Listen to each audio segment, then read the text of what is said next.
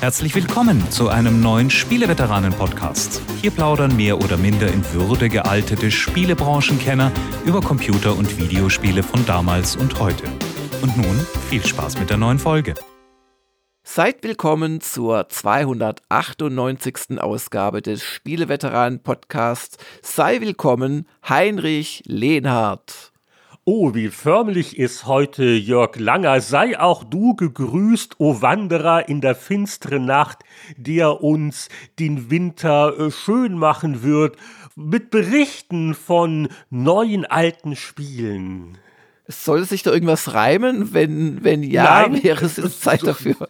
Gottes Willen, da, da muss ich mich eine Woche hinsetzen und so. dann reiche ich das ein. Reime kosten extra. Ja, und heute äh, wird es auch relativ äh, schwierig mit der Konzentration, weil wir müssen uns mit einem 50 Jahre überspannenden Großwerk beschäftigen, um Himmels Jörg, Willen.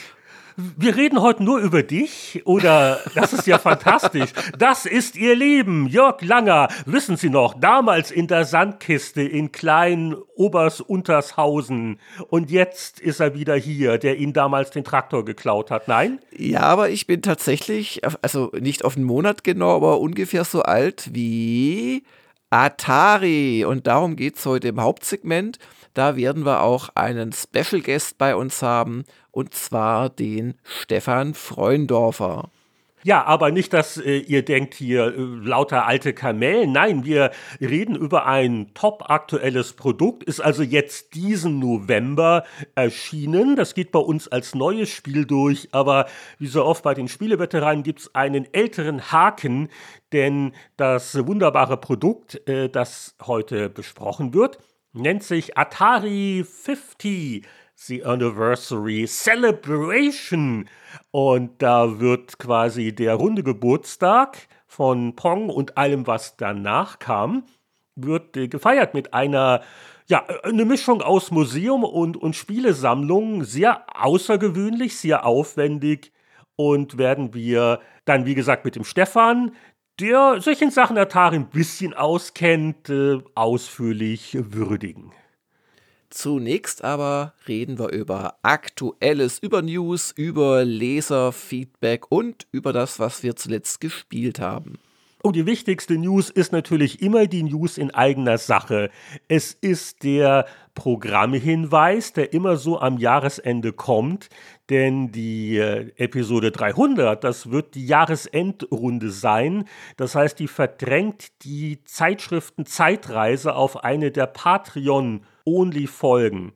Zeitschriften Zeitreise schon in der 299 in einer Woche, jetzt oder nie, unterstützt uns oder auch nicht, auf jeden Fall in äh, zwei Wochen bei der nächsten für alle Episode ist dann die Jahresendrunde und alle fragen sich, was ist mein Spiel des Jahres und warum habe ich wieder recht?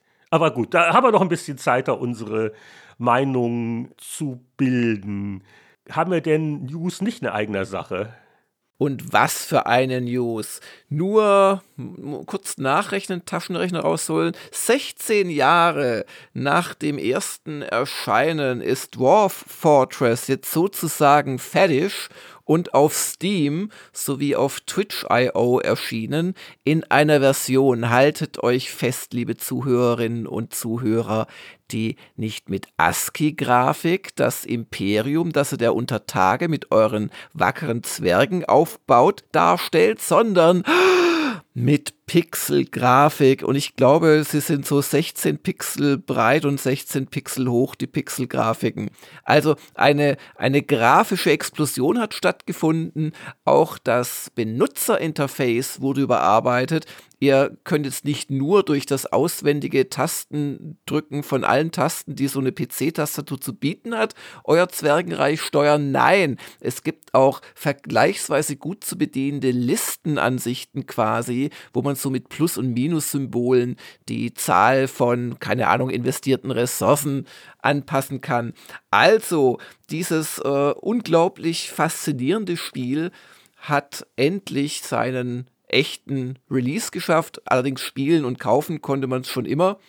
Und äh, es ist auch kostenlos nach wie vor auf der Hersteller-Website äh, zu finden, aber halt mit ASCII-Grafik, was aber auch nichts macht, weil es gibt schon auch seit mindestens zehn Jahren Grafikteilsets, äh, die dasselbe machen im Prinzip, was jetzt die Steam-Fassung tut. Trotzdem äh, ist es, glaube ich, für den einen oder anderen eine schöne Nachricht und natürlich heißt so ein Steam-Release auch, dass es jetzt automatische Updates gibt, dass es wahrscheinlich, bin ich mir nicht ganz sicher, auch eine Steam-Workshop-Einbindung kriegen wird. Das würde zumindest sehr nahe liegen. Und also wer sich dran versuchen möchte, es geht darum, dass man als, als kleiner Zwergenherrscher sozusagen mit ein paar wenigen Zwergen anfängt zu graben in einem Berg und man vergrößert es immer weiter. Und das Faszinierende ist, dass die Zwerge ihre Bedürfnisse haben, auch wahnsinnig oder depressiv werden können oder vergiftet oder was auch immer. Es gibt dann Raids von Feindclans, von bösen Elben, von Monstern es können Seuchen ausbrechen, Rattenplagen und das alles wird halt in dieser Fitzelgrafik dargestellt, ist unglaublich komplex und unglaublich faszinierend für Leute, die die extrem steile Lernkurve bereit sind zu nehmen. Und für alle anderen, die, sagen wir, nur 100 Stunden in das äh, Kennenlernen des Spiels investieren wollen, gibt es sogar ein Tutorial, das über die allergrößten Einstiegshürden hinweg helfen soll. Okay. Na, Heinrich, warum bist du überhaupt noch im Podcast? ja. Äh, die Steam-Version, die kostet ja dann doch richtig Geld, habe ich jetzt gesehen, so rund 30 Euro. Ja. Aber äh, ja, mal, mal, mal schauen. Es klang halt sehr, sehr zeitintensiv, äh, wenn auch faszinierend. Es ist wirklich faszinierend, aber äh, also es gibt auch noch den Adventure-Mode, äh, der ist jetzt auch grafisch aufgehübscht dadurch. Aber es ist also wirklich kein einfaches Spiel. Also ich kenne Rimworld, äh, das ist mir schon zu komplex, aber nach dem, was ich so auch über Rimworld gelesen habe und selbst gespielt, ist das Dwarf Fortress doch noch mal eine Ecke komplexer, was sich da so entwickeln kann. Aber das ist halt auch so faszinierend, weil es spielt halt ja, letzten Endes alles eine Rolle und äh, es gibt so Wechselwirkungen, die dich auch einholen. Äh, 20 Stunden später, wenn du einen vergrault hast, dann kommt der und greift deine äh, Zwergenmine an. Also es ist schon faszinierend, was Bay 12 Games da geschaffen hat. Und die haben sich ja bislang ausschließlich über Spenden äh, finanziert und das offensichtlich seit 16 Jahren. Und dass die jetzt endlich dafür Geld verlangen und auch gar nicht mal so wenig, äh, das gönne ich ihnen. Apropos rund 30 Euro und Neuauflage, wow, was für ein Übergang. Der Winnie Forster, der wäre eigentlich mal wieder auch fällig gewesen bei uns, Thema Atari, ne? Und er hat ja zusammen mit Stefan da auch mal an einem Buch gearbeitet, über das wir auch noch kurz reden werden nachher. Aber Winnie lässt sich entschuldigen hier mit einem Update. Und zwar, er schreibt, also während wir aufnehmen, laufen im Hintergrund die Druckmaschinen. Also er macht gerade fertig die Neuauflage von einem Gameplan Standardwerk Spielkonsolen und Heimcomputer das Buch jetzt 1972 bis 2022. Also die neue Auflage, die soll äh, kurz vor Weihnachten ausgeliefert werden. Der jüngste Termin ist der 20.12., das ist die Prognose, es ist die nunmehr fünfte Auflage. 288 Seiten hat das Buch. Äh, Wer es nicht kennt, hat wirklich was versäumt. Äh, sehr beeindruckend, äh, auch sehr schön bebildert. Und äh, Winnie hat natürlich einiges äh, neu gemacht und ergänzt, um das auf den neuesten Stand zu bringen. Ich darf mal hier kurz aus seiner Mail zitieren. Ähm, alle neuen Plattformgenerationen, Switch, PS5 und Co. Hardware Neuanstarker wie Valve, zig Retro- und Schwarmfinanzkonsolen, Flops wie Uya, aber auch gute Konzepte wie Blaze Versus oder lustiges wie Playdate gelb mit Kurbel, ist alles drin. Äh, Virtual Reality ist jetzt auch ein Thema, dieses neumodische Zeug halt, das keiner braucht. Und ja, also dieser Programmhinweis sei hiermit auch gemacht auf der Gameplan-Webseite. Alles weitere zur Bestellung für Interessierte. Das war jetzt auch jetzt fast wieder in eigener Sache, so halb zumindest, aus dem Veteranendunstkreis. Eine neutrale Sache noch vielleicht. Äh, kam vor einer Woche auch schon raus, hat die letzte Sendung knapp verpasst, aber ich erwähne es gerne und wir verlinken es auch wieder. Google hat wieder ein Doodle gemacht mit einem starken Retro-Bezug. Was ist ein, ein Doodle eigentlich? Das ist eigentlich sowas, was man auf der Webseite halt spielen kann. Ja, genau, das ist zu einem historischen Ereignis oder einem Jubiläum oder eben zu einer Person auch, ist das ein, ein kleines Spiel, das äh, direkt im Browser gespielt wird mit Tastatur und das oft auch noch so ein bisschen was Lehrreiches dann erzählt. Das gab es schon das ein oder andere Mal. Und in diesem Fall äh, wird die Arbeit, das äh, Leben, die Karriere von Cherry Lawson gewürdigt, äh, einem der ersten schwarzen Spieleentwickler. Man kann fünf, ja, so Simple-Spiele spielen, Jump'n'Runs, und man kann da auch die Levels editieren, was ich eine schöne Besonderheit finde, also so teilbasiert die verschiedenen Plattformen dahin steckt. Man kann auch die Grafiksets äh, wechseln. Also es gibt neben dem anfänglich eingestellten Pixel-Grafiksatz gibt es noch verschiedene andere. Und also für was kostenloses, wirklich sehr lustig, kann man sich etliche Minuten mit beschäftigen und äh, schön gemacht. Ja, man, man lernt ja was dabei, weil der Cherry Lawson ist jetzt nicht ganz so bekannt denke ich mal. Ähm, der Anlass war sein Geburtstag. Er wäre am 1. Dezember 82 Jahre alt geworden, ist aber 2011 schon verstorben. Und äh, seine Pionierleistung war, er ist also so der, der Vater des Fairchild Channel F einer Videospielkonsole, die nicht jeder kennt. Äh, die kam bereits 1976 raus, also etwa ein Jahr vor dem Atari VCS in den USA. Und die hatte halt austauschbare ROM-Steckmodule. Und das war die große Innovation ich glaube schon, das Magna Vox Odyssey konnte man schon Spiele quasi austauschen, aber das waren keine ROMs. Äh, ich habe selber die eins gehabt, deswegen möchte ich jetzt hier die Unterschiede nicht versuchen, ausführlich zu erläutern. Aber ja, also immer wieder schön, wenn so eine spielehistorische Persönlichkeit so ein Anlass genommen wird. Wir verlinken das natürlich wieder gerne im Blogpost zu dieser Episode. Ja, das war's auch schon an News, äh, die wir spannend fanden. Aber mindestens so spannend ist die Frage, was haben wir zuletzt gespielt? Und äh, ja, der Esel nennt sich immer zuerst. Ich fange dann auch gleich mal an, wenn du dich nicht äh, reindrängelst. Ich habe nämlich jetzt endlich das äh, Midnight Suns so lange gespielt, dass ich mir ein Fazit zutraue. Und wem Midnight Suns nicht sagt, das ist das neue von Fear Axis die mit XCOM, mit XCOM 2, natürlich auch Civilization, auch noch so ein kleines, unwichtiges Spiel, sich ja doch sehr fett in den letzten zehn Jahren im Strategiesektor niedergelassen haben. Und das Midnight Suns äh, kredenzt uns die Marvel Superhelden Riege. Da gibt es viele. Also das ist nicht nur Spider-Man und so, das sind wirklich ganz, ganz viele. Da gibt es einzelne Untergruppen, die Avengers, die Runaways, die X-Men und wie sie alle heißen. Die, die Spieleveteranen nicht zu vergessen. Die Spieleveteranen, das sind nur zwei, die dauernd rumquengeln. Superkräfte. Aber und grummeln. und die treffen sich alle in so einer Art, ähm, ja, Herberge oder auch WG für schwer ziehbare Superhelden und äh, versuchen das, das Ende. Passt auch zu uns, schwer Ja, der Welt. Oh, uns beide mal in einer WG, das wäre auch mal spannend. Die äh, Welt zu retten, beziehungsweise erstmal New York, wo sich das alles abspielt. Denn das Arcanum, das Hauptquartier von Doctor Strange, der ja auch erst vor wenigen Monaten seinen letzten Hauptfilm hatte, ähm, dies, das wird belagert und äh, nur noch notdürftig verteidigt äh, gegen die böse Lilith. Das ist die Dämonenkönigin. Und die wiederum wurde von einem Dr. Faustus äh, aus dem Schlaf geholt. Und dagegen gilt es jetzt eben anzutreten. Und die kleine Besonderheit Nummer eins ist, dass es äh, angeblich das erste Mal ist, dass Marvel für ein Computerspiel einen neuen Helden erfunden hat. Und im Vorfeld hat man immer so ein bisschen getan, als würde man sich den selbst zusammenstellen können als Spieler. Ganz so ist es nicht. Der heißt Hunter, ist entweder eine Er oder eine Sie und ist äh, ja schon weitgehend vorgegeben, bis auf so ein paar kosmetische Geschichten.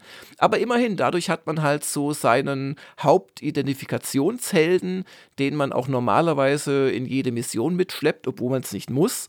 und der durch ein, zwei Spielmechaniken dann auch dafür sorgt, dass die anderen auf denselben Level wiederkommen. Also wenn man bestimmte Helden nicht so oft einsetzt, dann leveln die nicht mit aber man darf einmal am Tag mit dem Hunter, mit einem von denen trainieren gehen und dann hat er automatisch danach den eigenen Level.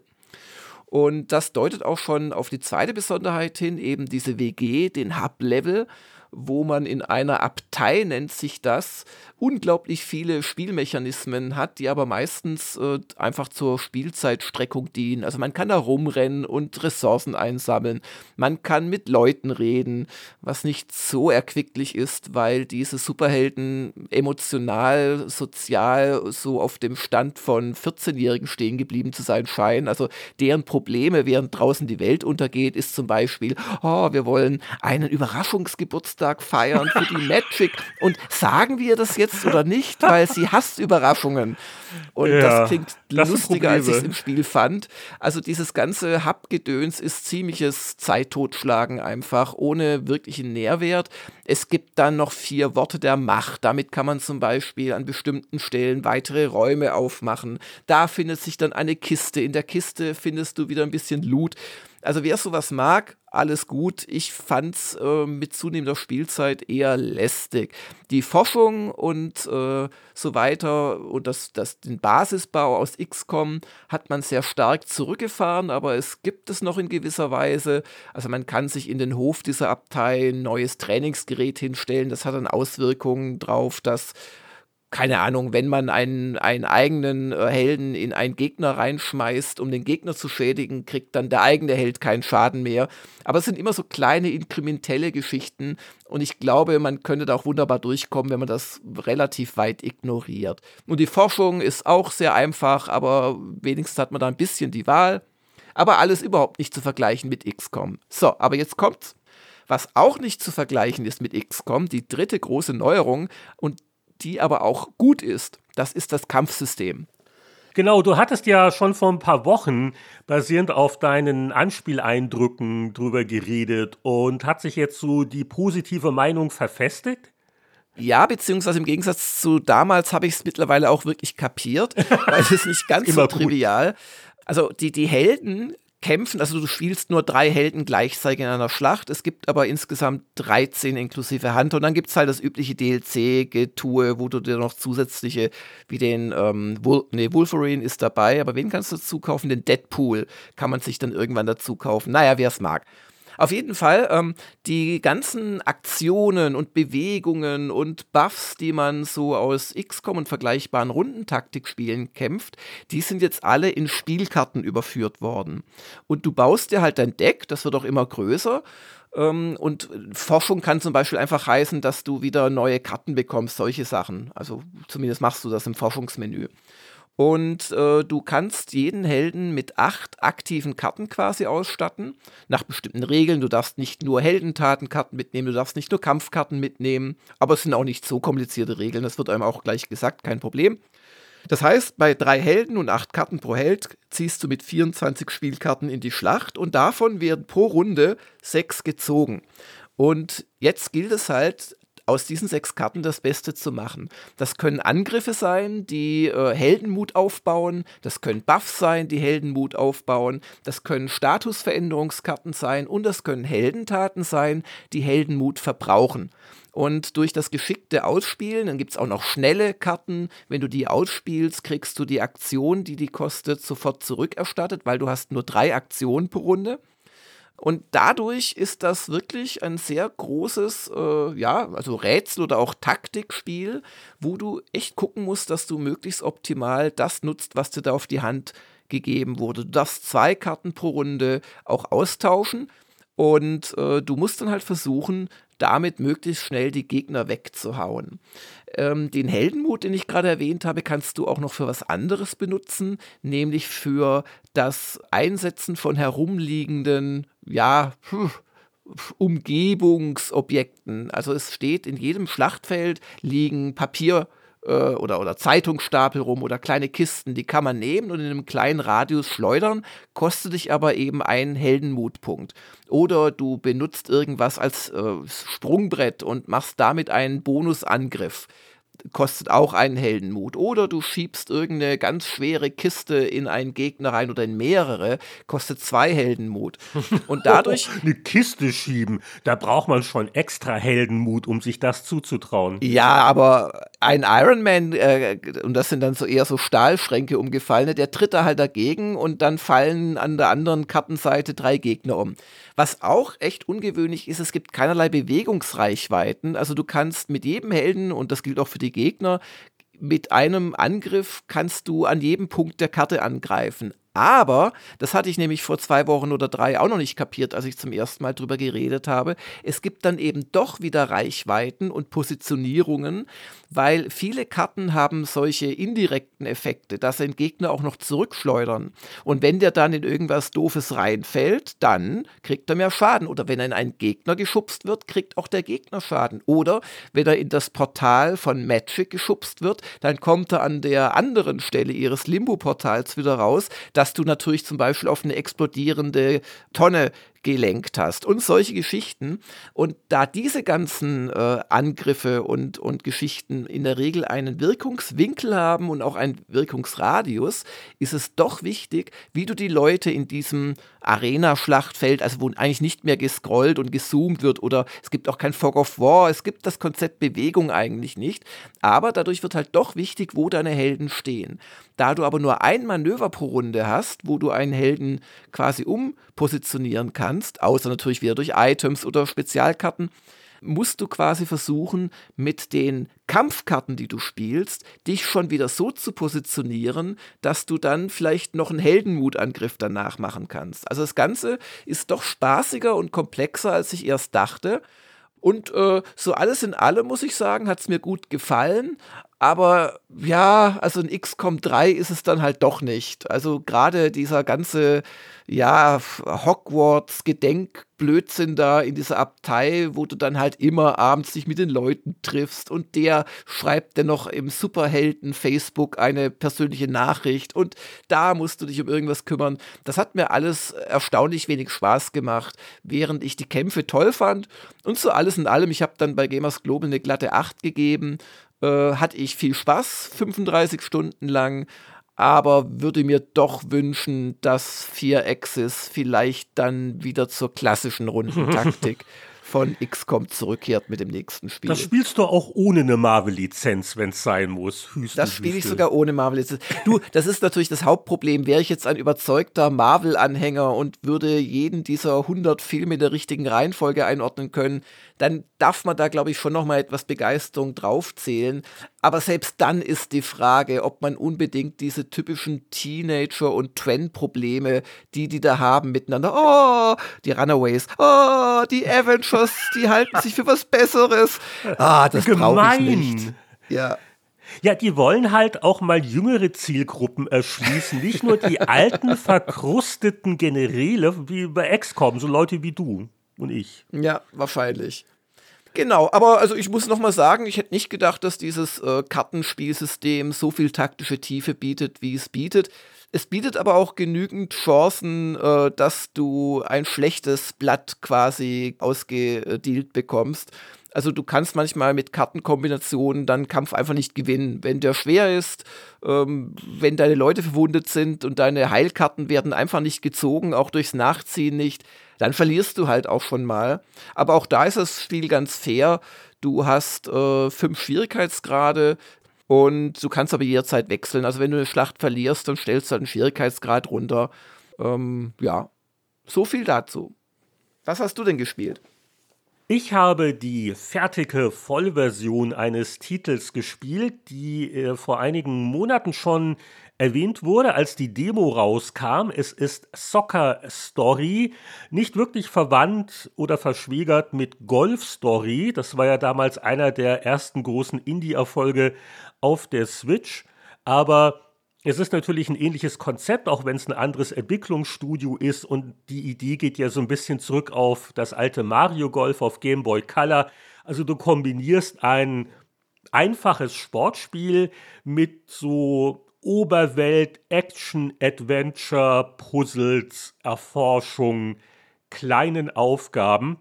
Und das fertige Spiel ist nett, aber ein bisschen auch enttäuschend. Also ich glaube, ich bin jetzt so etwa halb durch und mir wird jetzt doch etwas zu kleinteilig und mühsam. Und äh, die Geschichte ist halt die, dass äh, unser jugendlicher Held oder die Heldin äh, muss, glaube ich, vier sind erst zu kleinere Fußballturniere gewinnen und dann qualifiziert man sich für den ganz großen Pokal. Und es gibt da so eine fiese Organisation mit so einem Pseudo-Sepp Blatter, der also den Fußball kontrolliert und kommerzialisiert. Das ist ja durchaus ein aktuelles Thema. Und ja, wie soll man sagen? Also, es ist total charmant, die Pixelgrafik, es ist irgendwie alles ganz süß, aber die Aufgaben münden doch oft äh, so in, in Fleißarbeit, also wo man viel Sachen absuchen und finden muss und hin und her. Äh, das andere Problem ist, dass das eigentliche Fußballspiel doch erhebliche Schwächen hat. Es macht an und für sich Spaß, ist also eher so ein simpler Action-Kick, auch mit kleineren Mannschaften. Und ich, ich weiß nicht, wie viel Playtesting die gemacht haben. Pass auf, International Soccer C64, ja? Ja. Da gab es eine gewisse Berechenbarkeit, wie reagiert der Torhüter. Du hast also gewusst, oh, aus genau dem Winkel kann ich vielleicht direkt treffen, aber viel häufiger, wenn ich so und so schieße, dann schmeißt sich der Torhüter hin und es gibt halt dann diese Nachschusschance. Ja, genau. Leider, wenige Jahrzehnte später und mit minimal mehr Rechenkraft, ist die Torwart-KI bei Soccer Story dem unterlegen. Also es ist völlig absurd, ähm, so quasi nach dem Zufallsprinzip, egal von wo der Kullerball kommt, der Torwart springt also immer gern in die Luft, um also alles durchgehen zu lassen. Und ich habe das gemerkt, als ich am Anfang erst versucht habe, so mit Doppelpässen so gute Chancen mir auszuarbeiten. Das bringt alles nichts, der hält und hält und hält. Aber wenn ich versehentlich bei einem Befreiungsschlag aus der eigenen Hälfte heraus äh, damit dann mehr Tore mache, äh, als mit sowas. Ja, mal gucken. Ich weiß nicht, vielleicht kommt ja ganz am Ende dann noch der höhere Schwierigkeitsgrad und es wird anspruchsvoller, aber es ist äh, schon ein bisschen enttäuschend und auch wenn du dann auch noch anfängst, die Sprint-Taste zu nutzen und den Wert ein bisschen ausgebaut hast, ist es also ein ständiges Wegrätschen des Gegners und dann schießt du halt so, so von überall her, weil ob er mal reingeht oder nicht, scheint eher vom Zufall geprägt zu sein. Schade, weil so im Prinzip, das ist total knuffig und nett, aber man kann es da nicht, nicht wirklich ernst nehmen. Ja, und ja, äh, die Kombination ist halt doch ein bisschen enttäuschend. Ich dachte, das Spiel riecht nach einem 70er, basierend auf der Demo.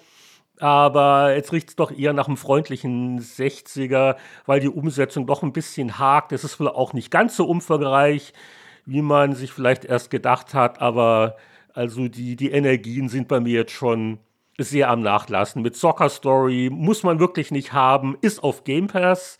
Also ausprobieren ist da ganz leicht. Aber aus dem Konzept hätte man ein bisschen mehr machen müssen.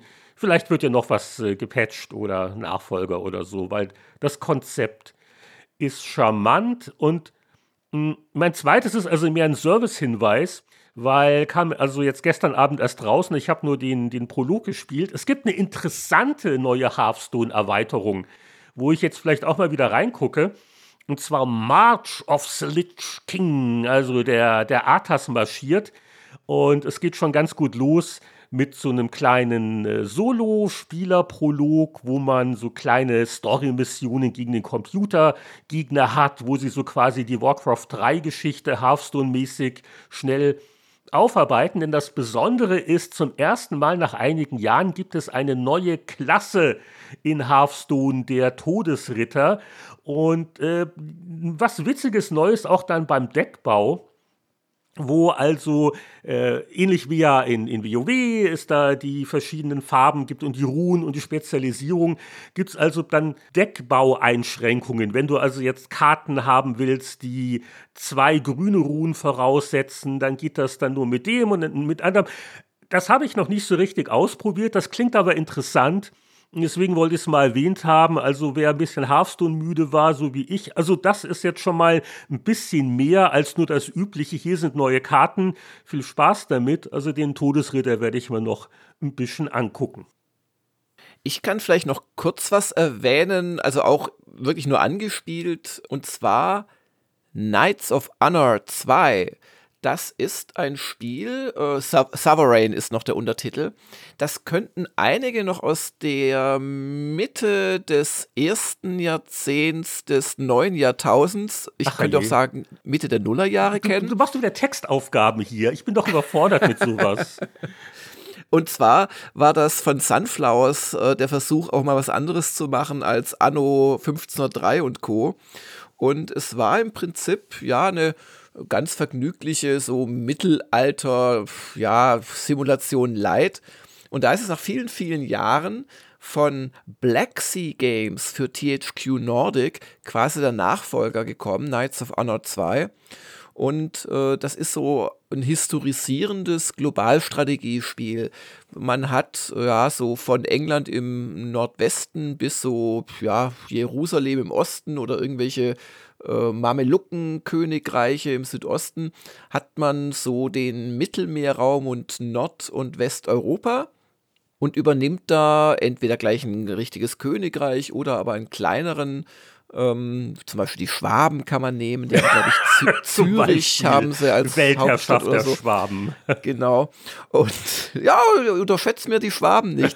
Oder halt diverse andere kleine Fürstentümer und hat halt dann sowohl Städte, die man ausbauen kann, als auch Forschung, als auch eine Königsfamilie, also die, die Herrscherfamilie, als auch Minister äh, also auf der, auf der strategischen Seite und auf der taktischen hat man ja so Echtzeitkämpfe mit Formationen. Allerdings muss ich sagen, äh, meine, meine Erstbegegnung hat nicht so lange gedauert, also bitte nicht zu viel drauf geben, was ich jetzt erzähle. Fand ich das Spiel erstmal sehr fitzlig und kleinteilig, schwer zu überschauen. Und äh, zum, ich dachte auch erst irgendwie, ich, ich habe ich hab Sehprobleme, aber jedes Mal, wenn man über einer Provinz äh, hauert mit dem Mauszeiger, dann wird die ganz leicht aufgehellt, aber wirklich nur ganz leicht. Und ich dachte, weil an bestimmten Stellen wechselst du halt ständig zwischen zwei Provinzen. Irgendwie, sag mal, habe ich jetzt hier, habe ich hier irgendwie Probleme mit den Augen oder was ist hier los? Nein, nein, das ist der sehr subtile Effekt, wie die aktuelle Provinz markiert wird. Da würde ich mir was, äh, naja, etwas deutlicheres einfach wünschen. Aber was mich wirklich rausgeschmissen hat erstmal, das waren die Kämpfe, äh, die sind wirklich Mitte der Nullerjahre stehen geblieben, wenn nicht sogar den 90ern entnommen. Also wenn man das mal mit den aktuellen Total War spielen und dem eifert es ja nach und es sind auch einige Leute von Black Sea Games kommen quasi aus dem Creative Assembly Umfeld. Wenn man das so im Kopf hat, dann kann man dann nur selbigen schütteln. Also die Kämpfe sind ja wirklich sehr, also von der Darstellung her sehr schlicht gemacht. Also wenn du einen Verband von Reitern steuerst und in andere Richtungen schickst, dann äh, drehen sich alle Pferde synchron auf der Stelle wie so Boxautos und fahren dann in die Gegenrichtung und so. Aber, das möchte ich auch noch sagen, der von mir wirklich sehr geschätzte Rüdiger Steidle hat das für uns getestet und der findet es richtig gut, hat eine 8 gegeben. Insoweit denke ich mal, gebe ich dem noch eine zweite Chance und nutze das jetzt einfach mal, um auf das Spiel drauf hinzuweisen. Für Historienfans, die es nicht zu komplex mögen, Knights of Honor 2. Vielleicht bist du einfach nicht würdig, das kommt dir öfters mal vor. Oder ich bin nicht würdig, das kann auch sein. Ich glaube, da spiele ich lieber Soccer Story weiter, der Beschreibung. Trotz der Torwart-KI. Ja, dann, dann gewinne ich wenigstens. Das ist ja auch wichtig für meine Motivation. Ich habe hier den perfekten Übergang von zuletzt gespielt zur Hörerpost. Denn es schrieb uns unser Hörer Mo90, lebt Jörg noch in Heinrichs Kult? Oder ist er mittlerweile geopfert worden? Das muss man jetzt vielleicht kurz erklären, weil nicht jeder hat letzte Woche unsere wunderbare Patreon-exklusive Episode gehört, in der ich berichtet habe, dass ich endlich mehr Cult of the Lamp mal angeguckt habe. Und ja, ja, hm, das macht schon Spaß. Also da kann man sich schon ganz gut festspielen. Und ich hatte ja ein bisschen berichtet von den Freuden, wenn man die Kultmitglieder umbenennt. Und ja, was ist jetzt aus Jörg geworden? Das brauchst du gar nicht zu sagen. Also du hast mich natürlich geopfert bei erster Gelegenheit für einen winzigen Gewinn oder so. Ich kenne dich ich doch. darf mit Freuden unglaubliche Entwicklungen hier erzählen und das bringt vielleicht auch ein bisschen so den Charme des Spiels rüber, dass halt solche Sachen möglich sind, solche Geschichten sich entwickeln und dass man doch so beim Kultausbau so einiges noch an interessanten Ritualen dazulernt. Also, Jörg ist irgendwann von uns gegangen, weil die altern ja auch, ah, nicht so schnell, aber das konnte ich nicht ertragen. Es gibt ja dann das Ritual der Wiederauferstehung. Und da war der Jörg wieder. Und dann sind wir auch zusammen dann auf Abenteuer gegangen. Ich hatte dann dieses Dämonenportal, das dann quasi der, das Kultmitglied wird zum Dämon, der in den Kämpfen hilft. Wir wollen nicht zu sehr in die Einzelheiten gehen. Und das war total super. Und dann haben wir auch noch geheiratet, weil das kann ich jetzt auch in meinem Kult Nein, machen. geheiratet. Oh wir Gott. haben geheiratet. Ja, und ich bin jetzt gespannt, wie lange so ein wiederbelebtes Kultmitglied durchhält. Kann man den dann wieder wiederbeleben oder ewiges Leben? Keine Ahnung. Was ich aber jetzt noch rauskriegen muss, ist, äh, wie ist das mit der Eifersucht? Weil es ist ja mein Kult. Ich kann so viel heiraten, wie ich will, aber man wird gewarnt, dass dann es dann untereinander zwischen den äh, Ehepartnern im Kult äh, Konflikte geben könnte, so wegen Eifersucht. Ich weiß nicht. Hättest du Probleme damit, wenn ich noch ein bisschen was anderes heirate, außer dir? Ja. Okay, aber ich ich bin so froh, weil der Jörg war so ein bisschen mein Problemfan. weil, äh, weil, weil der immer wieder dann so äh, rumgemosert hat und schlechte Betriebsstimmung und dann Oh. die Leute verlassen den Kult. Sofort Gar opfern, kann ich da nur vorschlagen. Nee, nee, nee. Ich habe dich ja dann eingesperrt und dann drei Tage am Stück äh, habe ich da gut zugeredet und dann warst du aber wieder verträglich. Aber dass es dann noch diese Abenteuer gab, das zeigt also wirklich, dass Cult of the Lamp äh, schon eins der interessanteren Indie-Spiele des Jahres ist und war. Also ich hoffe, damit habe ich diese Frage von Mo90 in der gebührenden Ausführlichkeit beantwortet. Und äh, ich glaube, eine kleine Einleitung muss man jetzt zu der eigentlichen heutigen Hauptfrage noch kurz sprechen, weil ich, ich glaube, wir, wir haben sie noch nicht dran gehabt. Wir haben aber schon mal drüber geredet und deswegen bilden wir uns ein, wir hätten die schon mal vorgelesen, oder? Ja, also das, das kann jetzt echt peinlich werden. Wir haben es ja auch nicht beim Schnellcheck in früheren Folgen gefunden, aber vielleicht ist ja schon etwas länger her. Also sollte es euch jetzt so vorkommen, als hättet ihr die schon gehört, ähm, dann bitten wir darum, dass ihr uns nicht danach beurteilt, ob wir jetzt dasselbe antworten wieder oder was ganz anderes. äh, alles ist hier live und ungekünstelt. Also wir, wir halten es für wahrscheinlicher, dass wir sie noch nicht beantwortet haben und finden die Frage eigentlich sehr schön und möchten sie jetzt zumindest ersten Mal bringen. Die Frage von Thomas Kaps. Dass wir früher härter im Nehmen waren, steht außer Frage. Ich erinnere mich noch daran, wie ich das erste Mal Wing Commander 1 sah. Nicht auf dem PC, nein, es war die Amiga-Konvertierung und zwar die für den 500er. Ich habe das Spiel rauf und runter gespielt, versucht, jede mögliche Mission, jeden Sektor, jedes erdenkliche Ende zu sehen und das auf dem Amiga. Bei den Raumschlachten sackte die Framerate auf einstellige Werte ab. Das war eigentlich unspielbar.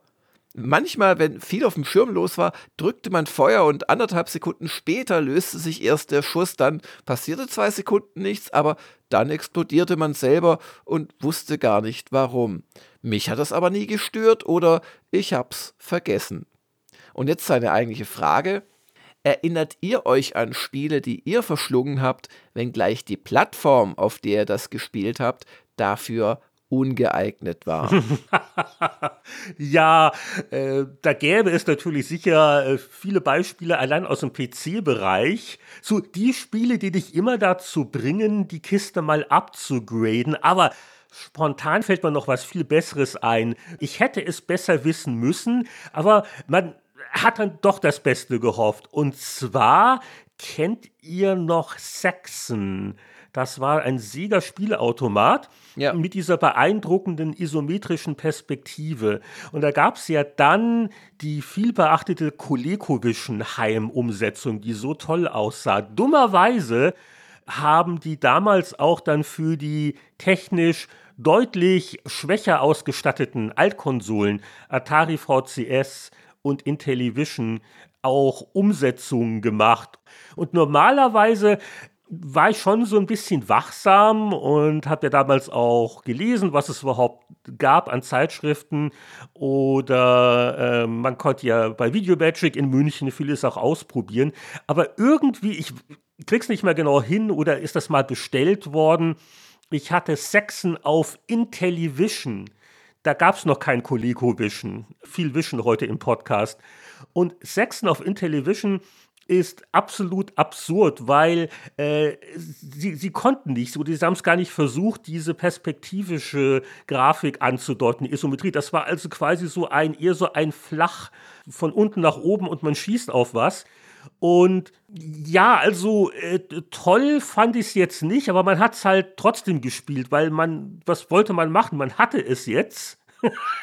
und aber ja, im Nachhinein gesehen war es ziemlich schrecklich aber ich weiß nicht, ob das so vielleicht in diese Richtung geht. oh, ich finde, es zählt schon ganz gut. Ich habe spontan zwei Spiele, an die ich mich erinnere. Das eine ist Stunt Car Racer auf dem C64. Ich behaupte, wer das äh, in guter Erinnerung hat, der denkt in Wahrheit an die Amiga-Fassung zurück, weil ich habe es auch noch mal gespielt vor einigen Monaten. Also so sehr Jeff Cremont da immer technisch gezaubert hat. Und ich habe das damals auch nicht wirklich so empfunden, aber so mit ein bisschen dem Wissen von heute. Eigentlich war das nicht gut spielbar, das Stunt Car Race auf dem C64. Und ich möchte ein anderes spielen, das ich, weiß nicht, tausend Stunden wahrscheinlich nicht, aber viele hundert reingesteckt habe, das auch ein echter Klassiker ist, den jeder kennt, Elite wenn man mal ehrlich ist, also Elite, da war der C64 eigentlich zu schwach für. Stimmt, gutes Beispiel. Ja, es ist ja nicht nur so, dass äh, der mit diesen ganzen Raumschiffen Probleme hatte, die darzustellen, was zu diesen dauernd flimmernden Linien geführt hat. Es war ja auch so, dass sie es nicht geschafft haben, zum Beispiel diesen äh, Sternenstaubeffekt, der halt die Bewegung symbolisiert hat, abzustellen, wenn vor dir halt äh, zum Beispiel eine Sternenstation war, so eine Coriolis-Station. Und dadurch dadurch gab es Situationen, da wusstest du einfach nicht, ist vor mir jetzt eine Wand oder ist das freier Weltraum und bist deswegen da beim eh schon sehr schwierigen Einparken zerschellt. Hätte der C64 zumindest diesen, diesen Sternstaubeffekt ausgeschaltet oder hätte er gar natürlich ausgefüllte Polygone gekannt, wäre das alles kein Problem gewesen. Andere Sachen waren es, gerade wenn du über Sonnen geflogen bist, das äh, hatte spielerisch den Sinn, dass du mit dem richtigen Raumschiffausbau da äh, Fuel tanken konntest. Das war in manchen Situationen, wenn dich die Targoiden abgefangen haben, die einzige Möglichkeit überhaupt noch weiter zu spielen, sonst wäre das Game Over gewesen. Und ähm, dann wurde es wahnsinnig langsam, also über einer Sonne oder wenn mehrere Gegner direkt an dir dran waren. Gleichzeitig wurde es auch auf dem C64 wahnsinnig schnell, wenn die Gegner erst kleine Punkte am, am Horizont sozusagen waren. Und darum ist der fiese, schmutzige äh, Haupttrick des Kämpfens bei Elite schon, wenn die Gegner noch ganz weit entfernt sind, da Dauer zu feuern drauf.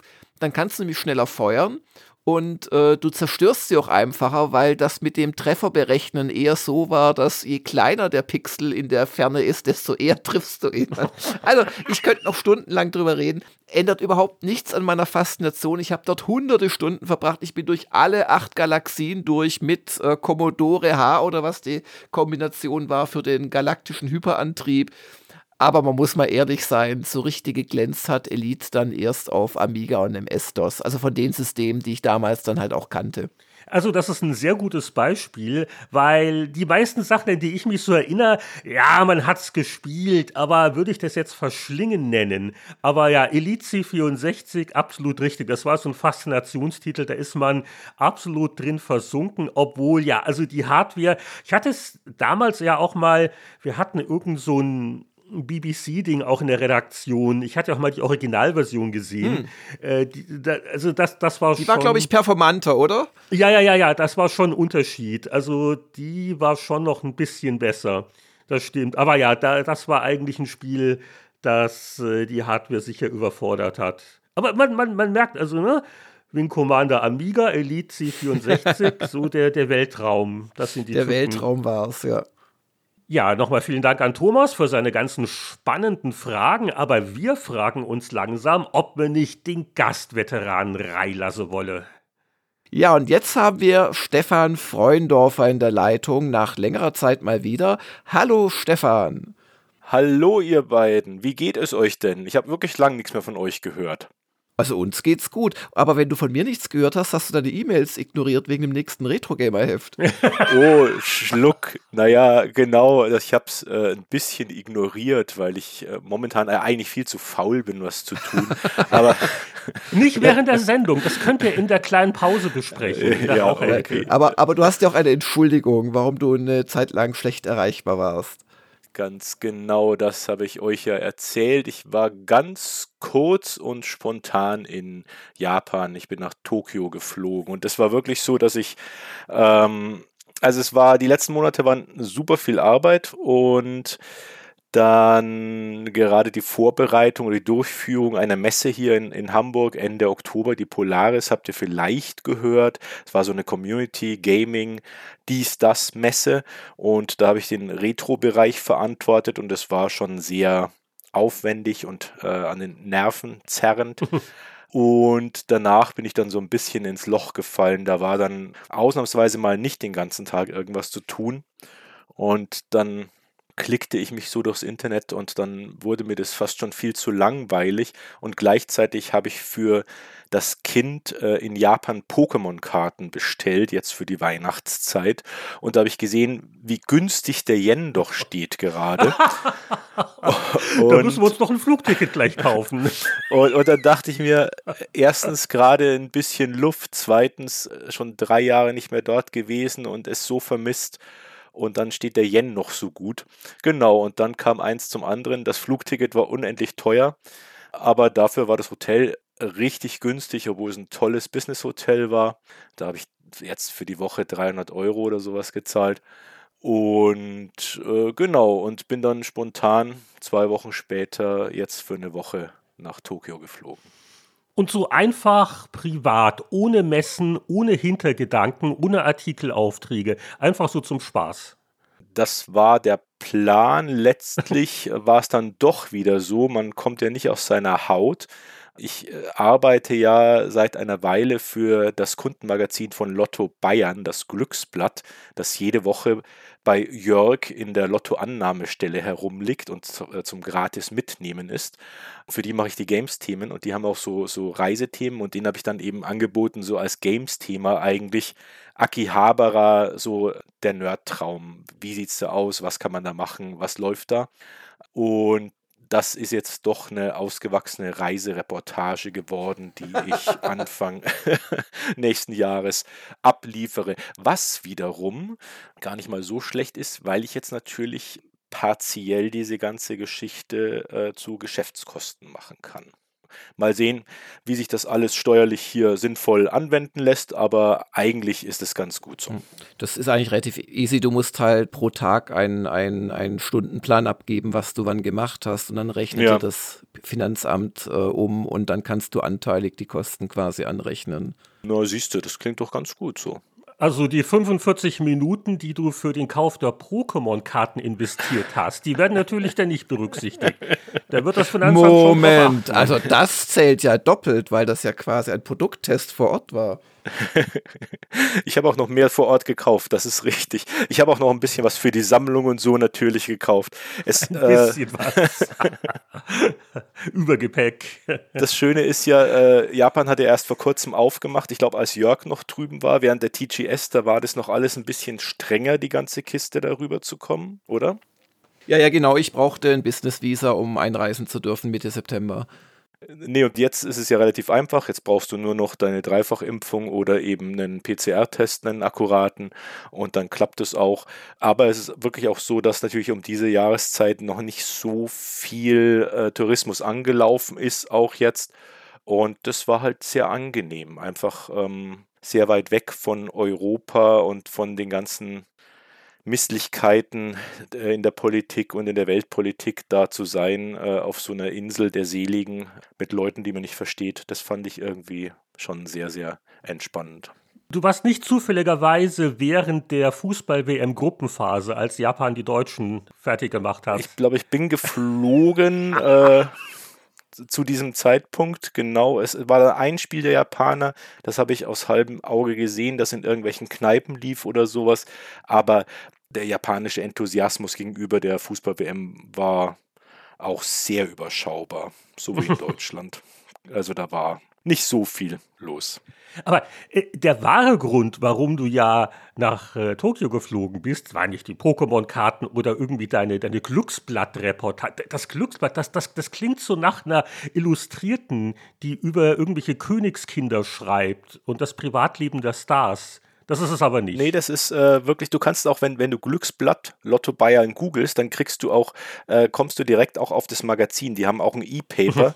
da kannst du wöchentlich, äh, das ist ja ein wöchentliches Magazin, da kannst du das lesen. Da sind sehr viel so Gewinnwetten, tralala und, und irgendwelche Glückszahlen und so Zeug halt aus dem Lotto-Toto-Segment irgendwie, aber eben auch so ganz allgemeine Reportagen. Und äh, da mache ich eben seit einer Weile auch immer so die Games-Seiten. So alle zwei, drei Wochen äh, gibt es mal was über Games quasi der Spiele-Innenteil. Und der wächst dann und irgendwann absorbierst du den Mantel. ja, das ist das, ja immer der Plan. Das wäre was. Ist auch lustig, weil wirklich auch die Schwiegereltern irgendwie, äh, die wussten das nicht und die nehmen sich das immer wegen dem Sudoku-Rätsel aus der Lottoannahmestelle mit, das, das da gratis drin ist. Und dann wird es halt zu Hause durchgeblättert zum Kaffee und dann so, ah, das könnte den Stefan interessieren, der Artikel. Und dann so ganz unten von Stefan Freundorfer. Das war natürlich eine lustige Überraschung das ist ja nicht endlich mal ein Medium, wo man auch von den Schwiegereltern freiwillig ja, gelesen wird, genau, sozusagen. Genau. Aber der wahre Grund, warum du nach Tokio fliegen musstest, war natürlich der Praxistest unseres heutigen Hauptthemas, oder? Das hat ja wunderbar gepasst. Ja, richtig. Ich habe natürlich meine äh, Switch mitgenommen ins Flugzeug und darauf habe ich geladen Rogue Legacy 2, äh, das ich mir allerdings ja nur digital gekauft habe und deswegen in Ermangelung einer Internetverbindung im Flieger nicht spielen konnte. Zum Glück steckte aber auch noch das Modul für Atari 50 in meiner Switch und dann habe ich eben das auf Herz und Nieren ausprobiert, sozusagen. Hervorragend. Ja, und damit liegen wir gleich los, aber vorher ist immer noch die Frage, was hast du sonst noch gespielt? Rogue Legacy 2 hast du schon erwähnt. Hast du das nachgeholt oder gab es noch andere Dinge, die dich in den letzten Wochen beschäftigt haben? Nee, ich habe äh, leider hat mich spielerisch gar nichts gereizt. Also ich habe ein bisschen God of War angefangen ich hatte ja den Vorgänger sehr spät irgendwann auf PS5 dann äh, gespielt und durchgespielt. Und ich fand God of War damals schon nicht so toll wie viele andere Leute, weil ich so das Filmische nicht so mag bei Spielen. Äh, und deswegen ermüdete mich dann Ragnarök nach relativ kurzer Zeit leider. Kein Wunder. nein, nein, äh, äh, ich, ich will da auch gar nicht böse sein oder sowas, aber es, es, es, es trifft auch momentan einfach nicht das, was ich, wo ich Lust drauf habe. Und ich sehe jetzt einfach, also, also Rogue Legacy war jetzt genau wieder das. Ich habe den Einser ja auf, auf PS Vita, glaube ich, damals gespielt, sehr viel.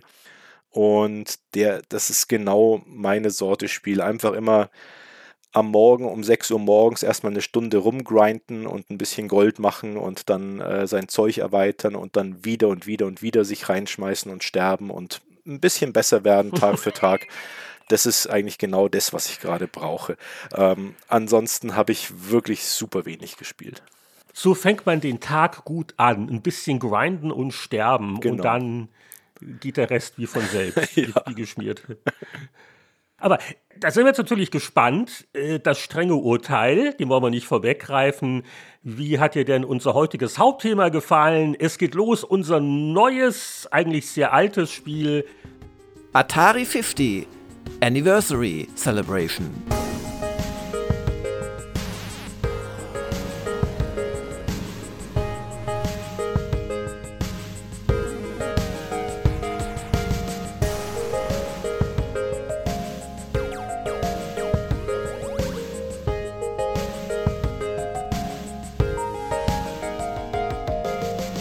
Damit sind wir bei der Atari 50 Anniversary Celebration und ich schlage im Dienste aller Beteiligten vor, dass wir ab jetzt nur noch Atari 50 dazu sagen oder Atari 50, weil der Name 50. ist 50, genau. Der Name ist so ein bisschen kompliziert.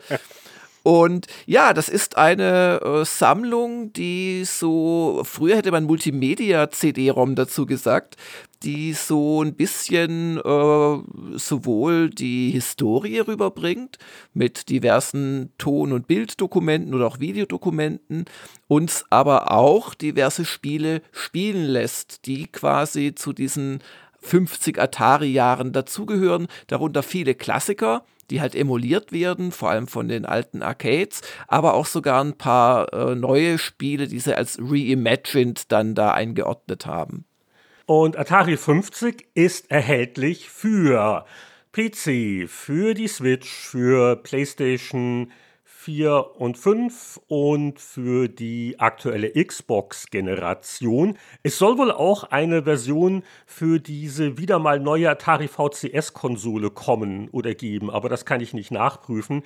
Auf jeden Fall ist das Ding erschienen am 11.11.22 und kostet rund 35 Euro.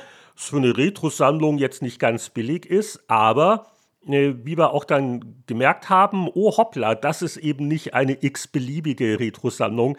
Das ist was ganz Besonderes und klar, äh, wie schon erwähnt, der Titel bezieht sich darauf, dass ja also Atari oder Pong 50 Jahre alt geworden ist. 1972 geht es los. Stefan, du bist der Sammler. Wie viele Original-Pong-Konsolen des Jahrgangs 72 stapeln sich bei dir in der Schatzkammer? originale Pong-Konsolen von 72 natürlich nur eine, nämlich das Magnavox Odyssey, das ja zusammen mit dem Atari Pong eigentlich der Urknall unseres Hobbys und äh, Berufs hier irgendwie war weil Atari hatte das Pong als Arcade-Maschine rausgebracht, 72. Die Atari Pongs für die Heimpongs kamen erst ein bisschen später. Ah, genau. Aber das, das Magnavox Odyssey, das auch der Nolan Bushnell ja ganz böse abgekupfert hat für seinen, für seinen Pong. Er war ja immer ein sehr, sehr kluger Mensch, das äh, erschien eben 72 und das liegt hier in einer Kiste bei mir rum. Ansonsten habe ich noch diverse Atari Pong-Geräte, also eigene äh, Konsolen, auf denen verschiedene Pong-Varianten laufen. Atari hatte dann super viele Abarten erstmal immer in die Spielhalle gebracht und dann nach Hause. Also Vierer Pong und Super Pong und dieses Pong und jenes Pong. Und dann gibt es hier natürlich noch irgendwie Dutzende von diesen äh, Pong-Konsolen, die im Lauf der 70er dann von, von Hinz und Kunz irgendwie veröffentlicht wurden. Und kramt man die ab und zu auch mal raus und schaltet die wirklich an? Oder ist das schon irgendwie zu alt und zu historisch? Das wird nur bewundert die Pong-Konsolen bewundere ich eigentlich nur, weil das, das Tolle ist halt, dass, dass der Formfaktor halt äh, so irre ist bei, bei ganz vielen. Manche sind bunt sind, haben so ein tolles rotes oder gelbes Plastik, haben teilweise ganz ominöse, skurrile Bedienelemente. Allein die Verpackung von vielen ist ganz großartig, wenn du also 70er Jahre Familienszenen äh, vorne auf der Box irgendwie hast, wo Oma auch noch mit dabei sitzt äh, und, und die Kinder ausflippen, weil eben da dieser Ball über den Fernsehbildschirm fliegt. Das ist halt von, also diese Bilder, die, die sind einfach super. Und, und dieses ganze Verpackungsdesign und sowas. Also daran kann ich mich immer wieder ergötzen. Aber ähm, ich muss zugeben, ich habe, glaube ich, vielleicht einmal, zweimal irgendeinen Pong bei mir angeschlossen. Aber nee, ich probiere die auch nicht alle aus. Spielen sich auch alle irgendwie recht ähnlich, ne? Das ist ja das, es, es, es kam ja dann zum Höhepunkt des Pong-Fiebers 76, 75, 76 kam ja dann dieser Pong on a Chip raus. Also es war dann ja nur noch ein Mikrochip, wo, wo äh, Pong fest eingebaut war sozusagen und den konntest du günstig für, für zwei Dollar in, in Asien kaufen, die Firmen und dann haben die halt ihre eigenen Konsolen drumherum gebaut, aber das, das Spiel an sich war immer das gleiche und auch die Abarten waren immer das, die gleichen. Also ich kann mich noch daran erinnern, wie ich, da war ich wirklich noch ein kleiner Steppke am, ähm, glaube Telefunken-Fernseher konnte man rechts so Module reinschieben Ja. und da habe ich auch Pong gespielt oder vielleicht hieß es auch Tennis. Es gab ja, wie, wie du schon gesagt hast, hunderte Klone. Aber ich hatte so einen Dreh, also ein Poti-Drehregel-Controller war dabei oder zwei sogar. Und das war mein Eintritt tatsächlich in die Computerspiele. Da muss ich, keine Ahnung, fünf oder sechs oder so gewesen sein. Das hat wunderbar funktioniert. Genau, von, von ITT und von Telefunken und so, von ein paar deutschen Herstellern gab es diese Fernsehgeräte und da hat man sich überlegt, so, was kann man Besonderes für anbieten. Ich glaube, Magnavox ja damals hat sich jetzt auch gedacht, irgendwie, dass man Konsolen extra für, für die eigene Fernseherlinie machen könnte. Und da konnte man dann eben statt, da gab es so einen Moduleinschub für die Fernsteuerung. Du konntest ja eine Fernsteuerung dazu kaufen äh, für diese Fernseher und die konntest du rausnehmen und dafür eben dann diese, diese Konsolen, dieses Konsolenmodul einstecken, sozusagen, das Pong-Modul. Da gibt es aber sogar verschiedene Spiele. Da gibt es, glaube ich, auch so ein, also für irgendeinen Fernseher auch ein äh, Panzerspiel und sowas. Die ja, ja, auch, wir hatten, äh, wir hatten zwei oder drei so Module. Das Ah, war siehste mal. wirklich ganz faszinierend. die sind aber super selten mittlerweile. Es gibt noch eins, Oh. dieses normale Pong-Modul ist wirklich relativ häufig, aber so dieses Panzermodul und das andere, die kriegst du kaum mehr. Dann muss ich mal bei meinen Eltern irgendwie auf dem Speicher gucken. Solltest du auf weil jeden Fall. es könnte dann zum Beispiel mehr Lös äh, bringen als ein Jahr Spieleveteran, wenn ich dich richtig verstehe. Ich wär, naja, zu viel würde ich mir da jetzt nicht drunter vorstellen, besonders nicht, weil du es ja mir verkaufen wirst. Ähm. Spezialpreis. An dem Fernseher wäre ich auch interessiert übrigens. Entrümpelungen, Freundoffer und Töchter oder Söhne oder wie auch immer. Also ich, ich merke schon, die, die Pong-Kompetenz ist enorm, wobei Pong natürlich nicht das einzige Spiel dieser Sammlung ist. Aber bevor wir uns da richtig reinstürzen, nochmal hier die Würdigung unseres heutigen Gasts. Also Stefan, äh, du hast nicht nur mindestens die größte Pong-Sammlung von Hamburg, sondern ich sehe deinen Namen ja auch hier als äh, einen der Übersetzer und Redakteure der deutschen Ausgabe eines ganz äh, gewaltigen, gewichtigen, in jederlei Hinsicht Werks zum Thema Atari-Geschichte, Kunst und Design der Videospiele im Gameplan Verlag erschienen. Liebe Grüße von Winnie Forster. Mit dem hast du das ja zusammen adaptiert aus dem englischen Original vom Tim Lapetino.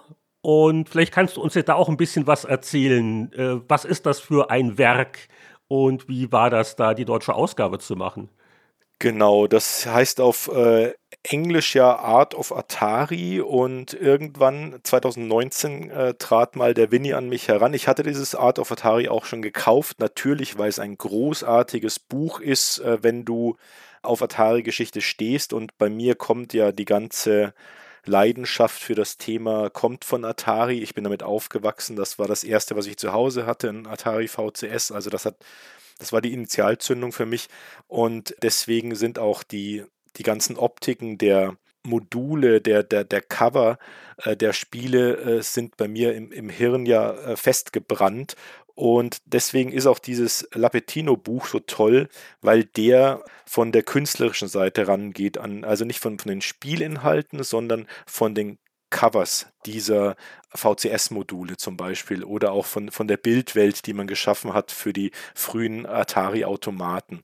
Weil es damals ja, ihr wisst es selber, in eurem Alter, ihr seid damit aufgewachsen mit, mit den kleinen, kruden Pixeln und äh, in eurem Kopf hat sich ganz was anderes abgespielt und das wurde auch maßgeblicher davon beeinflusst, was ich auf dem Cover gesehen habe oder welche Geschichten ich dazu gelesen habe, zu dem, was da eigentlich auf dem Bildschirm ablaufen soll.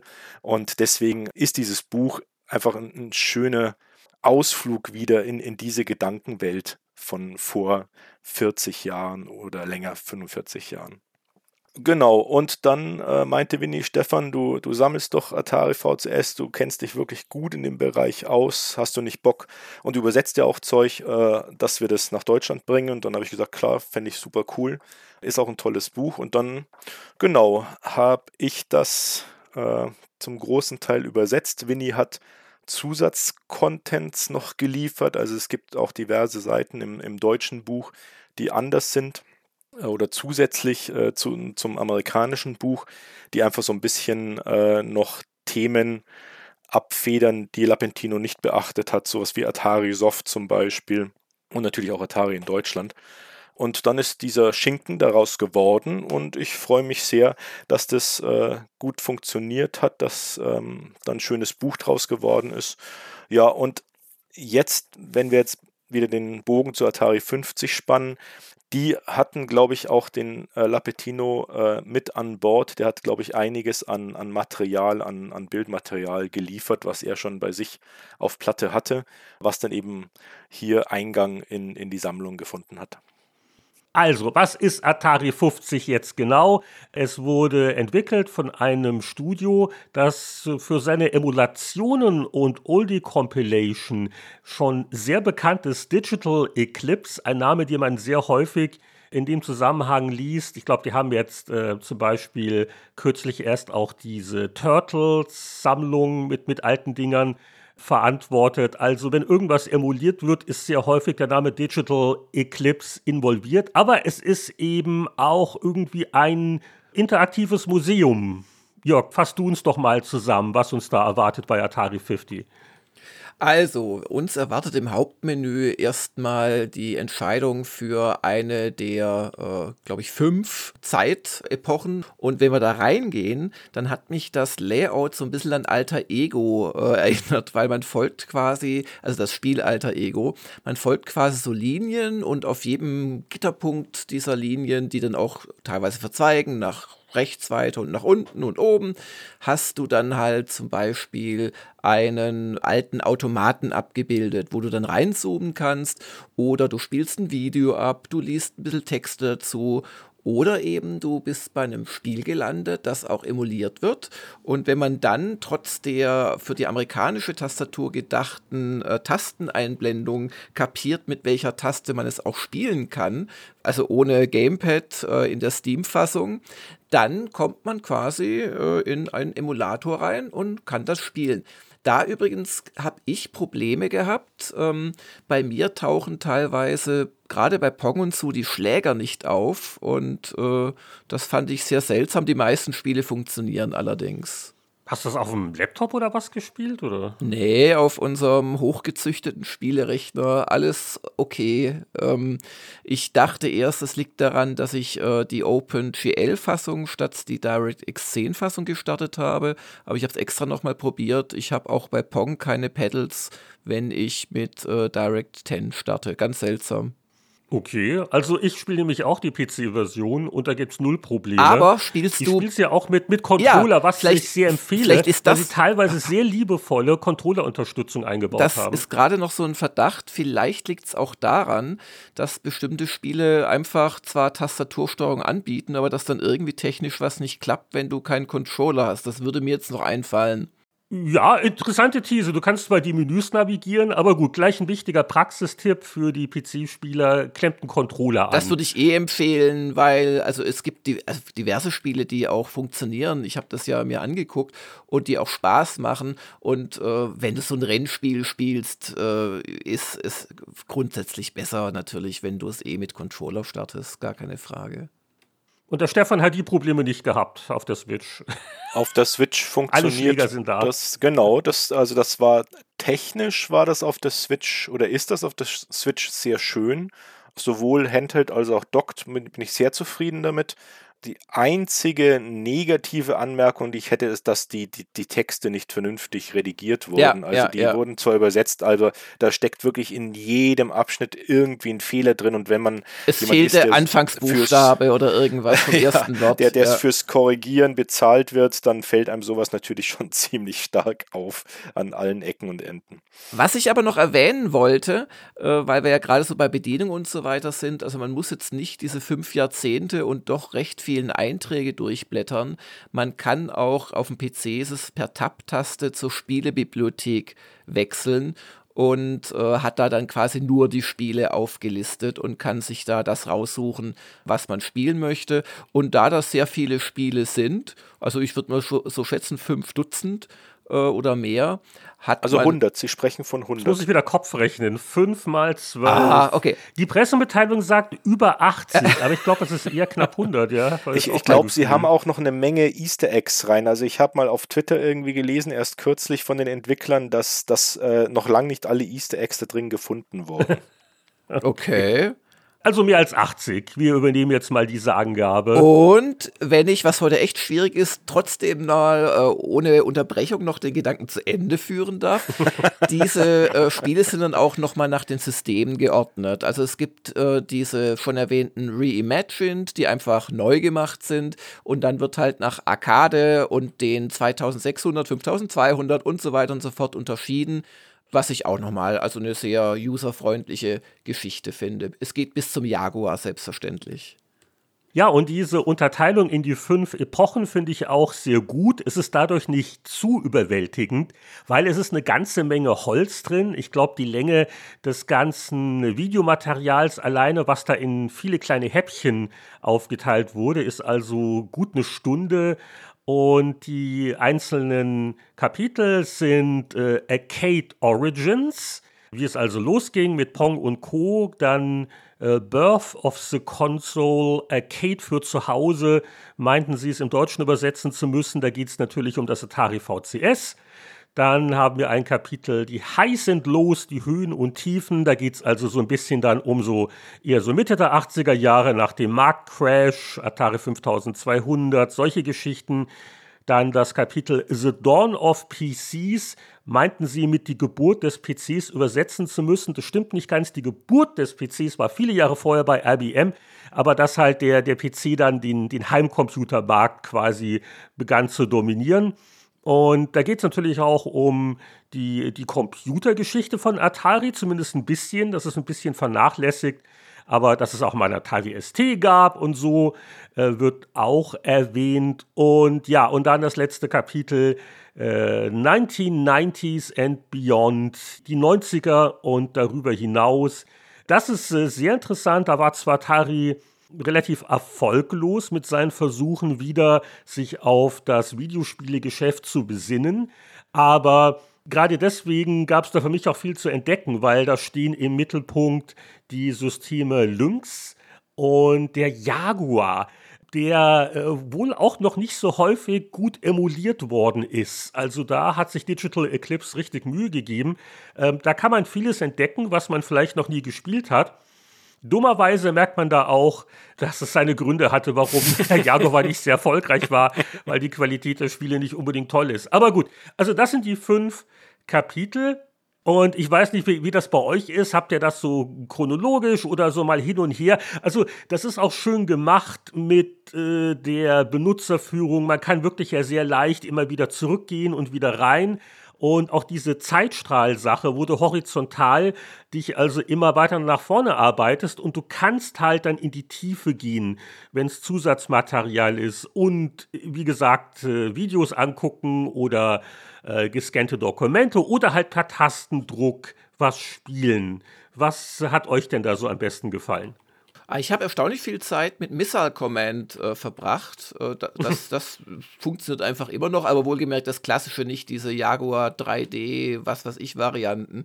Überhaupt der Jaguar leidet natürlich auch drunter 3D-Grafik und hier stundenlang erstmal das Logo abfliegen, weil man so stolz ist, 3D gehabt zu haben. Und ja, ist heute alles so ein bisschen schlecht äh, gealtert, aber das war wirklich äh, schön und ja, mal ein super Breakout. Da hatte ich auch ein Pedal unten Darum konnte ich spielen. Solche Sachen habe ich gern gemacht. Und etliche Sachen, die ich ehrlich gesagt noch nie gespielt habe, einfach mal reingeguckt. Also.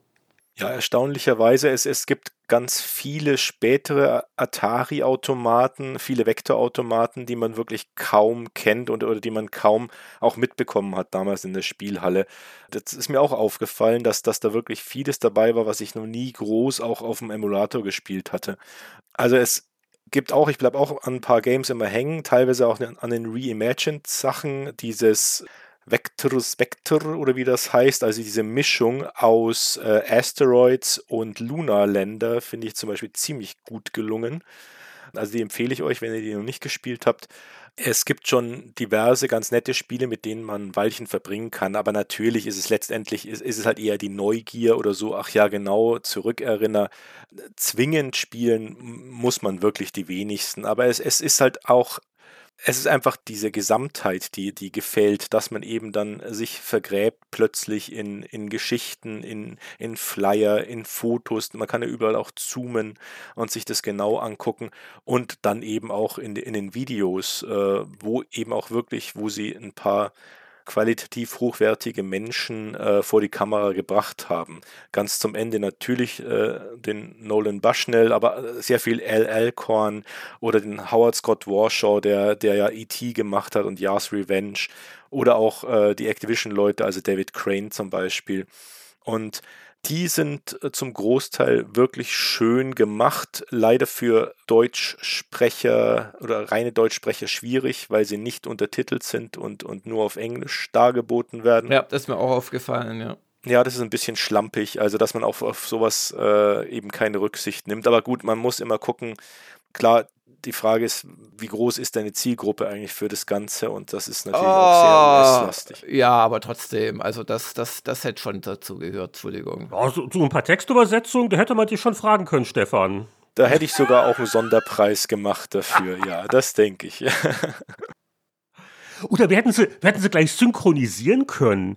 Also, Jörg ist die Synchronstimme von Gary Kitchen. Nein? ja. Gerne. Wäre mir eine Ehre. ja, und der Nolan Bushnell ist ja so ein bisschen die Klammer, weil ganz zu Beginn haben sie so Archivmaterial, wo so ein sehr junger Nolan Bushnell wirklich in den frühen 70ern der interviewt worden ist für, für irgendwas. Und äh, ganz am Ende neu aufgenommen, wie er mit dem heutigen äh, so ein junger Bursch, äh. CEO oder was er ist, des sogenannten Atari. Ja, ja, das sollte man dazu sagen. Aber diese 50 Jahre Atari sind natürlich, ja, ja, also wenn aus Samsonite eine Joghurtmarke wird, sagen dann auch irgendwann 100 Jahre Samsonite. Also wisst ihr, was ich meine? Das ist einfach, naja.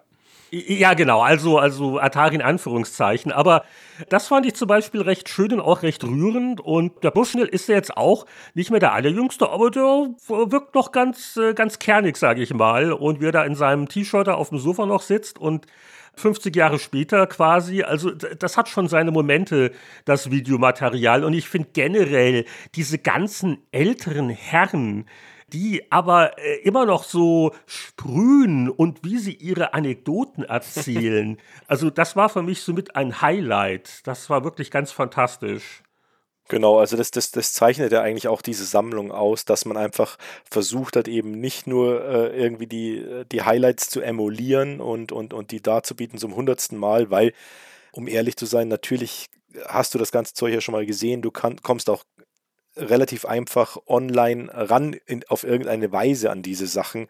Und wenn es nur über das Archiv, das Internetarchiv ist oder irgendwie sowas.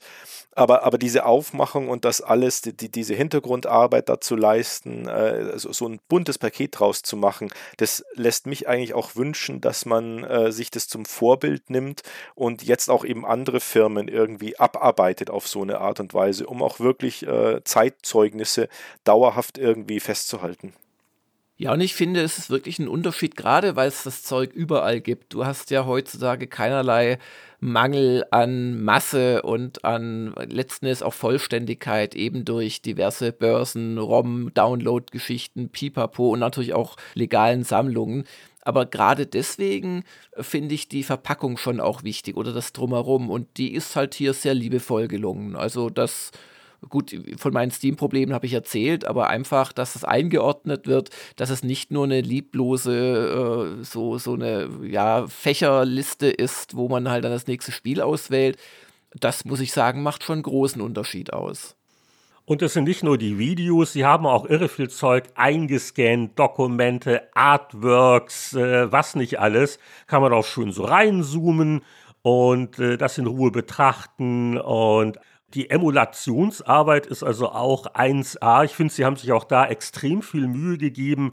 Es passt halt alles. Also so der dezente Effekt, der so ein bisschen die, die Röhrenbildschirme quasi simulieren soll, bis hin zu den Bildschirmrahmen, die absolut stimmig sind, vom, vom Breakout wirklich oder bis hin, wenn du zu den Lynx-Spielen gehst, wo der Bildschirmrahmen halt wirklich das Gehäuse einer Lynx ist. Und das sieht schon ziemlich klasse aus. Es gibt natürlich auch so die ganzen Funktionen, die man von modernen Emulationen erwartet. Also du kannst speichern und äh, Anleitungen dir angucken. Und ist euch mal aufgefallen, wie toll teilweise die Steuerung ist? Also ich rede jetzt hier von PC mit äh, Controller wo zum Beispiel, was ist, glaube bei, äh, bei Breakout, wo die beiden Analogsticks genutzt werden, um unterschiedlich schnell dein Pedal zu bewegen. Also links ist langsamer, so fein, und rechts ist, hui, den kriege ich noch, um so ein bisschen auszugleichen, dass du halt nicht ein, ein richtiges Analog-Pedal hast. Also, dass sie auch an sowas gedacht haben. Ja, da muss man zustimmen. Ich komme bei der Menüsteuerung teilweise durcheinander, aber das ist das allgemeine äh, Switch-Problem durch die vertauschten Tasten, wenn du sonst immer auf, auf PS5 oder sowas spielst. Aber, aber das ist, ja, die, die Emulationen, die lassen sich wirklich alle sehr, sehr gut bedienen. Funktioniert alles äh, astrein. Ja, und du hast schon erwähnt, Stefan, es gibt auch äh, brandneue Spiele, die habe ich mir alle zumindest mal kurz angeguckt, aber vorneweg, äh, ja, also ich bin auch am längsten hängen geblieben bei Vector Sket Getter, also VCTR, SCTR. Ja, das ist super. Also da kommt erst der Asteroids Level und dann kommt der Gravitar Level und dann kommt der, was soll das sein, so dieses Ballerding. Ich dachte erst Battlezone, aber eher, ich hätte jetzt Beam Rider gesagt, Activision. Und danach kommt die Tempest Hommage und äh, viel weiter bin ich noch nicht gekommen. Aber das alleine ist irre, spielt sich super. Und alleine der Look, äh, wie sie es wirklich schaffen, dass das so gut aussieht, mit, mit Vektor, diese, dieser Vektorglüh-Effekt, das auf einem Nicht-Vektor-Bildschirm äh, hinzukriegen. Und das alleine ist schon erstaunlich unterhaltsam und man freut sich auf einen, auf einen Highscore. Also das, äh, würde sagen, das alleine rechtfertigt den Kauf, aber das ist schon mal ein schöner Spaß und von den anderen Sachen fand ich auch wirklich jetzt Neo Breakout sehr gut. Ich meine, gut, es ist Breakout, klar, das willst du groß neu machen. Aber wie gesagt, die, äh, die Steuerung ähm, haben sie schon hingekriegt und da gibt es auch wirklich so Sachen wie eine Continue-Funktion, weil jeder Level doch ein bisschen anders ist. Und dann kann man auch seinen Fortschritt später fortsetzen. Also äh, gibt auch einen Zwei-Spieler-Modus, wo es dann eher so Pong-mäßig wird. Also da merkt man die, die Liebe zum Detail. Ich glaube, selbst bei Pong kannst du das Spiel speichern. Das ist natürlich ja. absurd. Aber äh, ja, ich habe nicht alle äh, Reimagine angeguckt. Ich habe das, das Yas Revenge noch gespielt. Äh, das fand ich aber damals schon auf VCS irgendwie nicht besonders prickelnd. Aber ja, ich würde dir da vollkommen zustimmen. Breakout und, und Vector Scatter, da, auch da bin ich, bin ich am meisten hängen geblieben letztendlich. Und dann eben ein paar, paar alte Geschichten. Ja, oder Vollständigkeit halber, also der Rest ist dann noch Haunted House in modern. Das hatte ich damals nie gespielt. Da fehlt mir so ein bisschen vielleicht auch dieser Bezug. Äh, ist aber auch äh, ganz, ganz putzig. So ein paar Augen, die im dunklen Spukhaus rumlaufen. Und äh, dann, sehr witzig ist natürlich, dass sie ein Spiel gemacht haben, auf äh, das wir jetzt äh, halt Jahrzehnte warten mussten. Es gab damals diese sehr ambitionierte Serie von Action-Adventures. Und das war die Sword Quest-Reihe. Ja. Vier Titel wurden angekündigt, es gab Wettbewerbe, was nicht alles. Kannte ich auch nur von, von Telematch her. Und äh, der vierte Teil ist nie erschienen. Und jetzt ist er da. Also da hat Digital Eclipse wirklich das Airworld jetzt gemacht, das aber genau auch den, den Look und das Feeling hat der Vorgänger. Also das äh, ist wirklich wie ein Anführungszeichen richtiges VCS-Spiel, während die anderen neuen Dinger schon ein bisschen moderner sind. Ne? Ja, ja. Ja, genau, das ist in, de, in demselben Stil irgendwie. Ja, die, die Sword Quest-Geschichte ist ja super. Da wurde ja damals ausgelobt, äh, diverse Preziosen, die jeweils, die, äh, es gab ja immer Wettbewerbe zu jedem Teil Und man musste ja immer so Rätsel lösen über dieses Modul und den Comic, der da dabei lag. Und dann gab es, glaube ich, ah, ich weiß nicht mehr ganz genau, fürs erste dann, glaube ich, ein Schwert oder sowas, ein teures. Äh, für das zweite ein Kelch oder irgendwie so. Und ich glaube, der endgültige Preis dann war irgendwas 50.000 Dollar teures äh, Schmuckstück, irgendwas. Und das ist aber dann verschwunden und man weiß nicht genau, wo diese Sachen dann geblieben sind. Man glaubt, dass dann die damals in Jack Tramiels äh, Besitz kamen, nachdem der dann Atari gekauft hatte und dann auch irgendwann bei dem, äh, also entweder im Zuhause dann gelagert wurden und irgendwo verschwunden sind oder ja, irgendwann dann verkauft wurden von ihm oder sowas. Ähm, das ist ganz abgefahren, genau diese äh, Swordcast-Geschichte äh, ist einfach nicht beendet worden, die ist dem Crash zum Opfer gefallen. Und gibt jetzt eben Teil 4 von Digital Eclipse hier zu spielen in dieser Sammlung. Und ich muss zugeben, ich kapiere es genauso wenig wie die anderen drei Teile.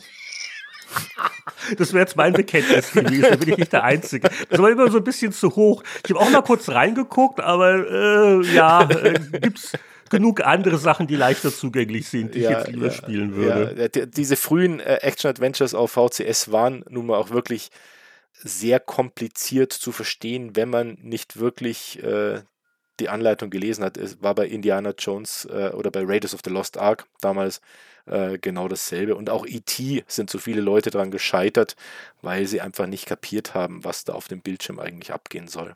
Ja, da hat mal der Harald Franklin Retro Gamer das sehr schön geschrieben. Also dieser Ruf von E.T. als so einem unglaublich schlechten Computerspiel liege einfach daran, dass die Leute nie die Anleitung gelesen haben. Genau, genau.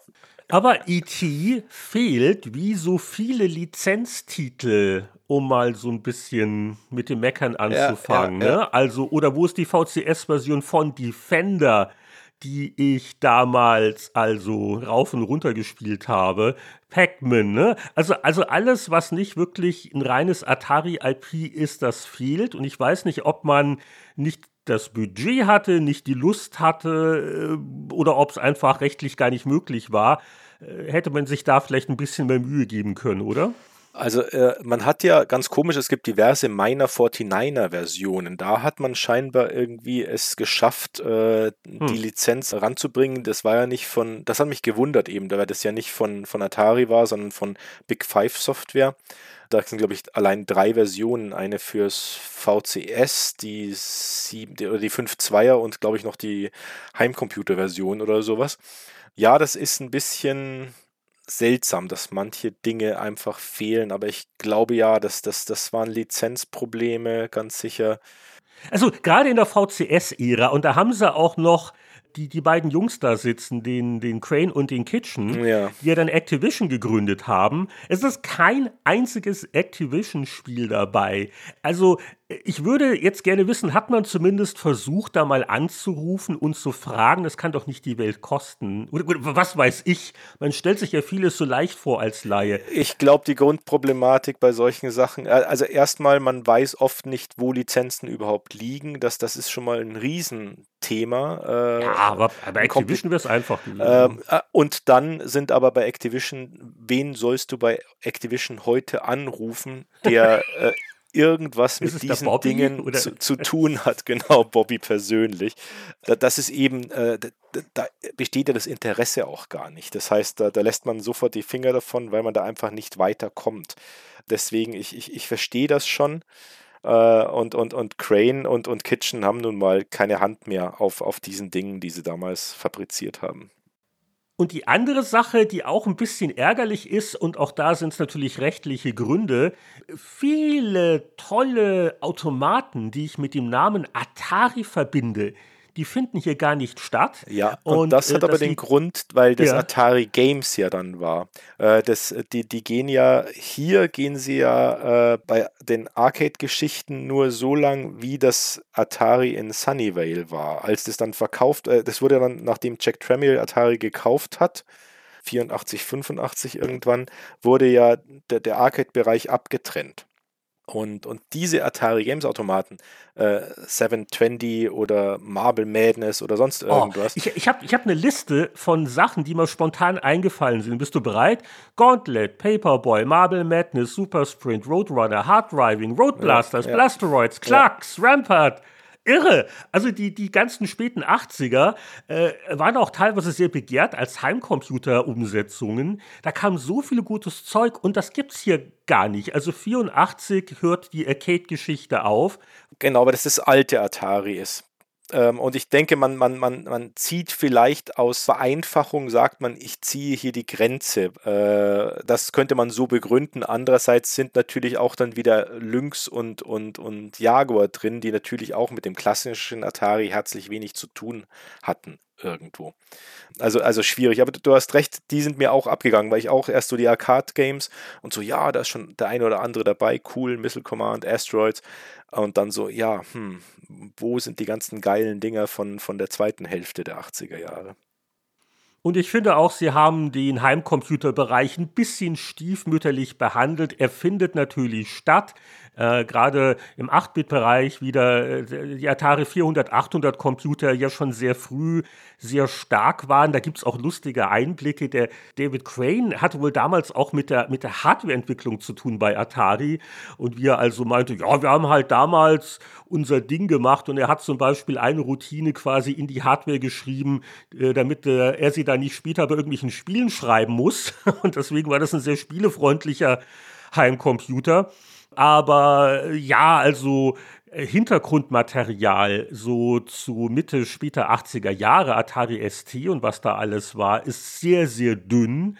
Und ich weiß nicht, hätte man da nicht, gut, der äh, Jack Tramiel, der ist ja nicht mehr unter uns, aber waren da auch seine Söhne teilweise sehr involviert ähm, im Tagesgeschäft oder, oder irgendwelche Insider von damals, ich weiß nicht, also hätte man da nicht jemanden auch mal auftreiben können, der ein bisschen was über diese Zeit erzählt. Das ist mir so ein bisschen abgegangen. Ja, das ist richtig, ja. Ich glaube, das Problem ist, dass du einfach, wo fängst du an, wo hörst du auf? Also ja. es, es, es, sind natürlich, es, es sind ein paar Facetten drin, die wichtigen Anfangsfacetten und dann hätte man sicher da noch drei Kapitel mehr hier ins, ins Hauptmenü reinmachen können, zweifellos. Aber auch da ist es, äh, glaube ich, eine Kosten-Nutzen-Rechnung, die dann irgendwann in die falsche Richtung gelaufen wäre. Eine Theorie, die ich noch habe, warum man auch so Atari 800 Spiele so gut wie gar nicht hat. Und ich sag hier nur, hier großer Strategieklassiker, Chris Crawford, Eastern Front, 1941, ne, Jörg, ne, das war doch ein richtungsweisender Titel, äh, frühe 80er Jahre. Liegt vielleicht auch daran, dass sie natürlich hier äh, diese Sammlung äh, vor allen Dingen auf Konsolen auch anbieten und sich da wohl auch Sorgen machen, was soll ich jetzt mit irgendwelchen Heimcomputer-Titeln machen, für die man eine Tastatur braucht. Und äh, deswegen, ich glaube, also, oder auch Star Riders haben sie auch dann, ich glaube nicht die Originalcomputer, das ist dann die 5200 irgendwas Version, also eine Konsolenversion von Star Raiders. Und äh, da aber auch übrigens wieder sehr viel Mühe gegeben mit der Steuerung. Ist ein sehr komplexes Spiel, wo du dann mit dem rechten Analogstick so Menüs noch aufrufst. Also wo sie wirklich User Interface Sachen noch äh, programmiert haben, um das vernünftig spielbar zu machen. Ja, das kann, das kann gut dran liegen. Oder sie machen einfach schon Teil 2 und da kommt all das rein, was wir uns hier wünschen. DLC, der Homecomputer DLC, genau. Ja, so ungefähr. Also ich denke mal, für die frühen Atari-Jahre und die Arcade-Sachen und, und, und die, die Pong-Ära, da sind auch so viele tolle Anekdoten im Video dabei. Und für die VCS-Ära, also da ist es nahezu perfekt. Das äh, sieht man mal ab halt von ein paar fehlenden Lizenztiteln ja, Spiele, bei denen man hängen bleibt, äh, ich, ich, weiß nicht, ähm, ich, ich, fand ja auch eine Sache ganz cool, sie haben noch so ein paar, sag ich mal, äh, neutrale Designer ja auch noch interviewt, also Cliffy B oder der Tim Schafer, die halt stark von Atari geprägt sind. Und was mich zum Beispiel sehr gefreut hat, weil ich war äh, auch einer von den jungen Menschen, die das total geflasht hat, war der Videobeitrag zu Adventure, diesem Joystick-Abenteuer mit dem tollen Drachen auf der Packung, wo man dann von den, nicht von Drachen, eher von Enten verfolgt worden ist, weil die Grafik so schlicht war. Was aber einfach. Das, nein, das ist super, das ist. Von der Steuerung, vom Spieldesign hier, sowas, es war so völlig anders als alles andere. Und äh, dieses, dieses Staunen und was das im Kopf bei dir ausgelöst hat, das war also auch einer meiner absoluten Lieblinge. Und genauso ging es mir halt auch damals. Also das war bei mir eins zu eins. Ich kann mich noch erinnern, als ich mit meinem Freund im, im Winter zu Weihnachten äh, in den Ort nebenan ging, durch den Schnee staffte fünf Kilometer, um mir Adventure zu kaufen mit ihm. Und dann haben wir das Tag und Nacht gespielt. Und das, das war so ein großartiges Spiel. Das war wirklich prägend, weil, weil man echt... Ähm, es war halt ein richtiges Abenteuer mit Drachen und Burgen und dies, das und dann eben auch mit dem Easter Egg, das wir auch gefunden hatten und das uns dann so weggeblasen hat, weil wir überhaupt nicht wussten, was eigentlich jetzt da abgeht. Oh, ihr habt das wirklich geschafft? Wir haben ihr das habt selbst gesehen? Wir haben das damals gefunden. Wir haben diesen kleinen, du findest ja irgendwo in dem Labyrinth diesen einen Pixel in der Wand, der dieselbe Farbe der Wand hat und wenn du dann andockst, macht es Pling und dann äh, führst du ihn raus und dann siehst du, ah, das ist ein, ein Pixel, was soll das? Ich verstehe das nicht. Und dann ja, wir haben das so, so viel gespielt, dass wir dann irgendwann auch auf diesen Raum von Warren Robinet kamen äh, mit, mit dieser äh, Schrift, die dann in allen Regenbogenfarben gefunkelt hat äh, und wohl stand Created by Warren Robinet. Und wir, wir saßen davor und dachten, wir haben irgendwas entdeckt und wir haben keine Ahnung was, aber es ist echt geil, was wir da entdeckt haben. äh, und das ist, das, das war jahrelang in meinem Hinterkopf, bis ich dann irgendwann mal mich mit, äh, mit der Geschichte der Videospiele beschäftigt habe, stärker und dann das gelesen habe und dann dachte, wow, genau das habe ich damals und äh, ich war wahrscheinlich genauso geflasht wie, wie der Junge, der bei der Atari Hotline angerufen hat und dann das ganze Thema dann äh, öffentlich gemacht hat letztendlich. Ja, also man merkt schon, ich glaube, der Lustgewinn, den man aus dieser Sammlung zieht, der hängt natürlich stark davon ab, weil man selber mit dem Spielen angefangen hat. Also ich glaube, auch Jüngere könnten das interessant finden, aber mehr so aus historischen Gründen. Aber die großen Wallungen, ich glaube, da muss man schon diese Kindheits- und Jugenderinnerungen haben, um das voll auszuschöpfen. Ähm, ich bin nur jedenfalls immer wieder überrascht, wie sehr man festkleben kann oder dann auch so die subtilen Unterschiede bei verschiedenen Versionen. Zum Beispiel, wenn man denkt, ha, Missile Command, da ist der Originalautomat, dann spiele ich doch nur den. Nee, also, ich war ja auch eins von den Kindern, die kannten das aus der Spielhalle nicht. Wir hatten ja nur die VCS-Version. Die Heimversion waren nicht nur äh, erheblich grafisch schlichter, sondern auch einfacher, richtig? Ja, zweifellos, du konntest ja länger, länger spielen, du musstest ja länger spielen damit. Du hast es ja teuer gekauft, deswegen. Wir hatten auch Space Invaders zum Beispiel und das konntest du ewig spielen. Genau, also wenn, wenn man denkt, mein Gott, ich bin auch nicht mehr der Jüngste, diese Automatendinger viel zu schwer, spielt die VCS-Version, die sind deutlich leichter zugänglich. Ich muss jetzt gleich die VCS-Version starten hier. Ah ja, die ist richtig gut. Also ich kann das schon mal zusammen. du kannst nebenbei gerne noch äh, mit Highscore. Ja, vor allen Dingen die, also die, die ersten Levels, die spiele ich ja heute noch im Schlaf. Dann kommt halt der Punkt, wo dann, ui, wo sie auf einmal, äh, ja, viel, viele äh, Köpfe gleichzeitig. Es ist so krass, wenn man äh, überlegt, was äh, im Nachhinein erinnerst du dich, wie viele Module man hatte? Ich meine, diese Spiele waren sauteuer damals. Sie haben ja auch 130 Mark gekostet oder sowas. Und trotzdem kann ich mich an so viele Spiele erinnern, mit denen ich echt viel Zeit verbracht ja, habe. Also, also ich habe getauscht. Es gab dann diese ganzen äh, Geschäfte so rund um den Münchner Hauptbahnhof. Du hast quasi eins gekauft, also so wie so ein Pfand. Und dann hast du aber immer gegen andere Module austauschen ah, können okay. für zwei Wochen. Ja, wahrscheinlich habe ich auch mit meinem Kumpel getauscht, mit meinem Freund, mit dem ich auch Adventure gespielt habe. So wird es gewesen sein, weil ich mindestens 20 oder 25 Spiele wirklich ausgiebig gespielt habe. Äh, kann natürlich auch sein, dass, dass ich noch relativ spät, auch schon zu den Zeiten des Crashes irgendwie, dann noch Zeug gekauft habe und dann waren die ja schon relativ günstig, die Kassetten. Gut, also das ist jetzt so der Teil in der Diskussion, wo wir gerne zum Pressespiegel kommen und verlesen, wo wir kurz zitieren, was haben denn die wichtigen deutschen Medien zu dem Thema gesagt. Also ich habe nichts gefunden, deswegen habe ich diesmal hier nur die aktuelle Metacritic-Durchschnittswertung zu bieten. 35 Wertungen, im Schnitt kommt raus 86,9 Prozent. Das ist jetzt sehr aufschlussreich, aber ja, ähm, um hier gleich zum Veteranenfazit zu kommen, wie soll man sowas bewerten oder wie würden wir es bewerten, wenn wir unbedingt müssten? Unser Fazit. Ja, also ich weiß nicht, ich würde es nicht super toll bewerten. Ich würde es aber schon gut bewerten, weil, wie gesagt, es ist sehr liebevoll gemacht. Es bettet die ganzen Spiele in eine wirklich schöne museale Umgebung ein, wo ich auch mittel mich durchs Klicken in Bilder und so weiter noch beschäftigen kann. Was mich halt gestört hat, darum wünsche ich mir im Nachhinein, ich hätte es vielleicht doch auf der Switch zum Beispiel äh, gespielt, ist halt wirklich die schlechte Tastaturunterstützung oder also ernsthaft, du kannst doch nicht n, äh, die, die von der amerikanischen Tastatur der Slash einblenden, äh, um ein Spiel zu starten. Also ich habe wirklich auf der Tastatur jede Taste gedruckt bevor ich dann auf links oben die Tilde gekommen Also egal.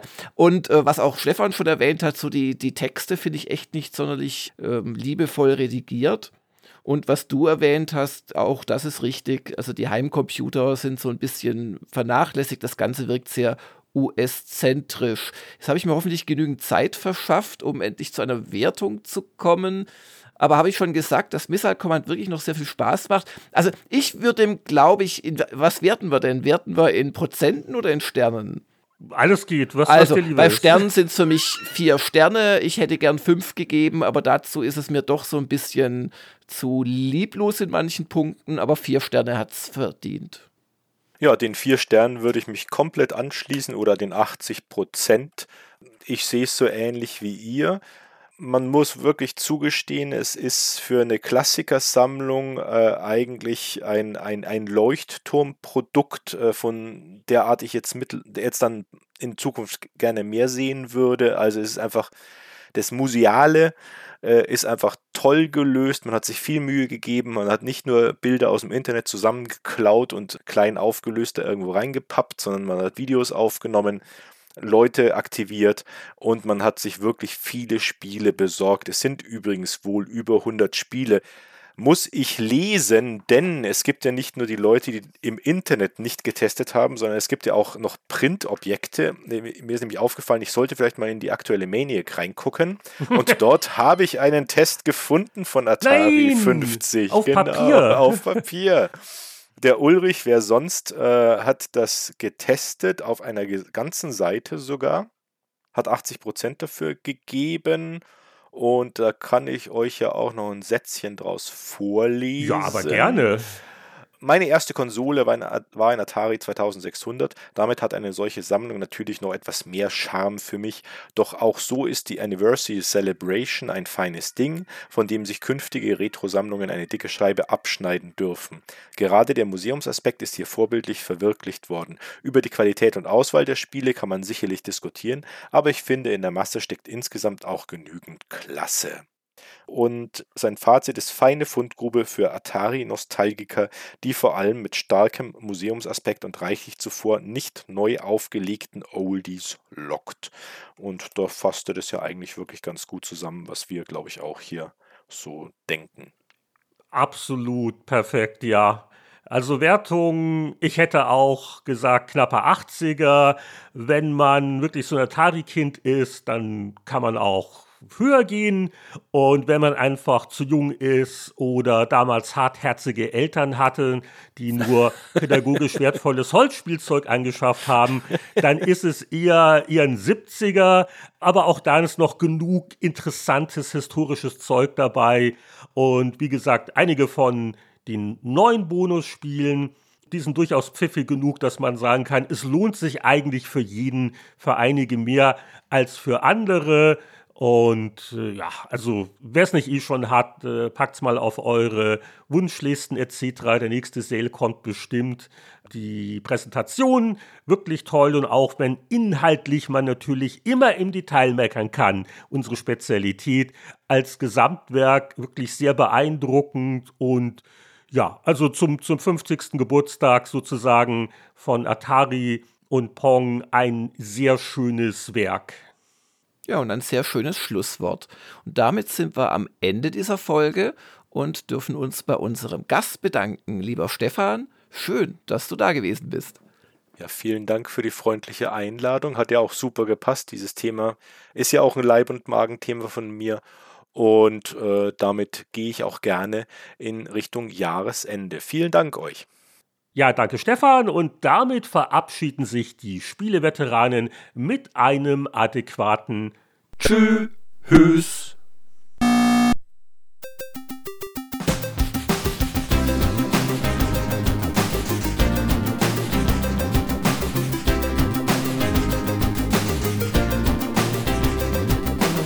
Das war die Trau keinem unter 50 Sonderausgabe des Spieleveteranen-Podcasts. Naja, falls ihr jungen Dinger auch zugehört habt, ich hoffe, für euch war es auch interessant.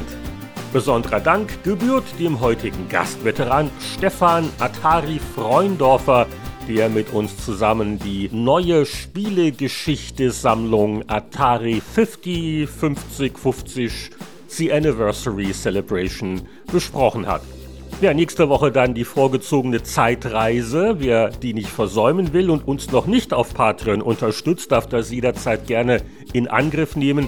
Und in zwei Wochen werden wir wach und schon rieselt das Lametta und die Jahresendrunde steht auf dem Programm.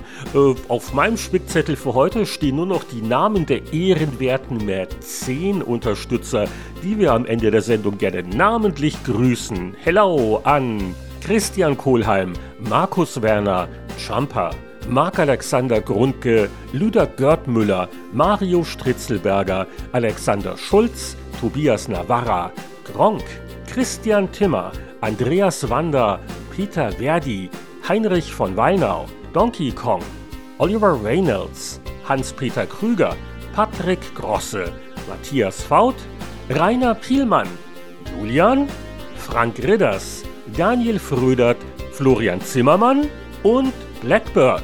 Bis zum nächsten Mal alles Gute. Wir hören uns wieder beim Spieleveteranen Podcast.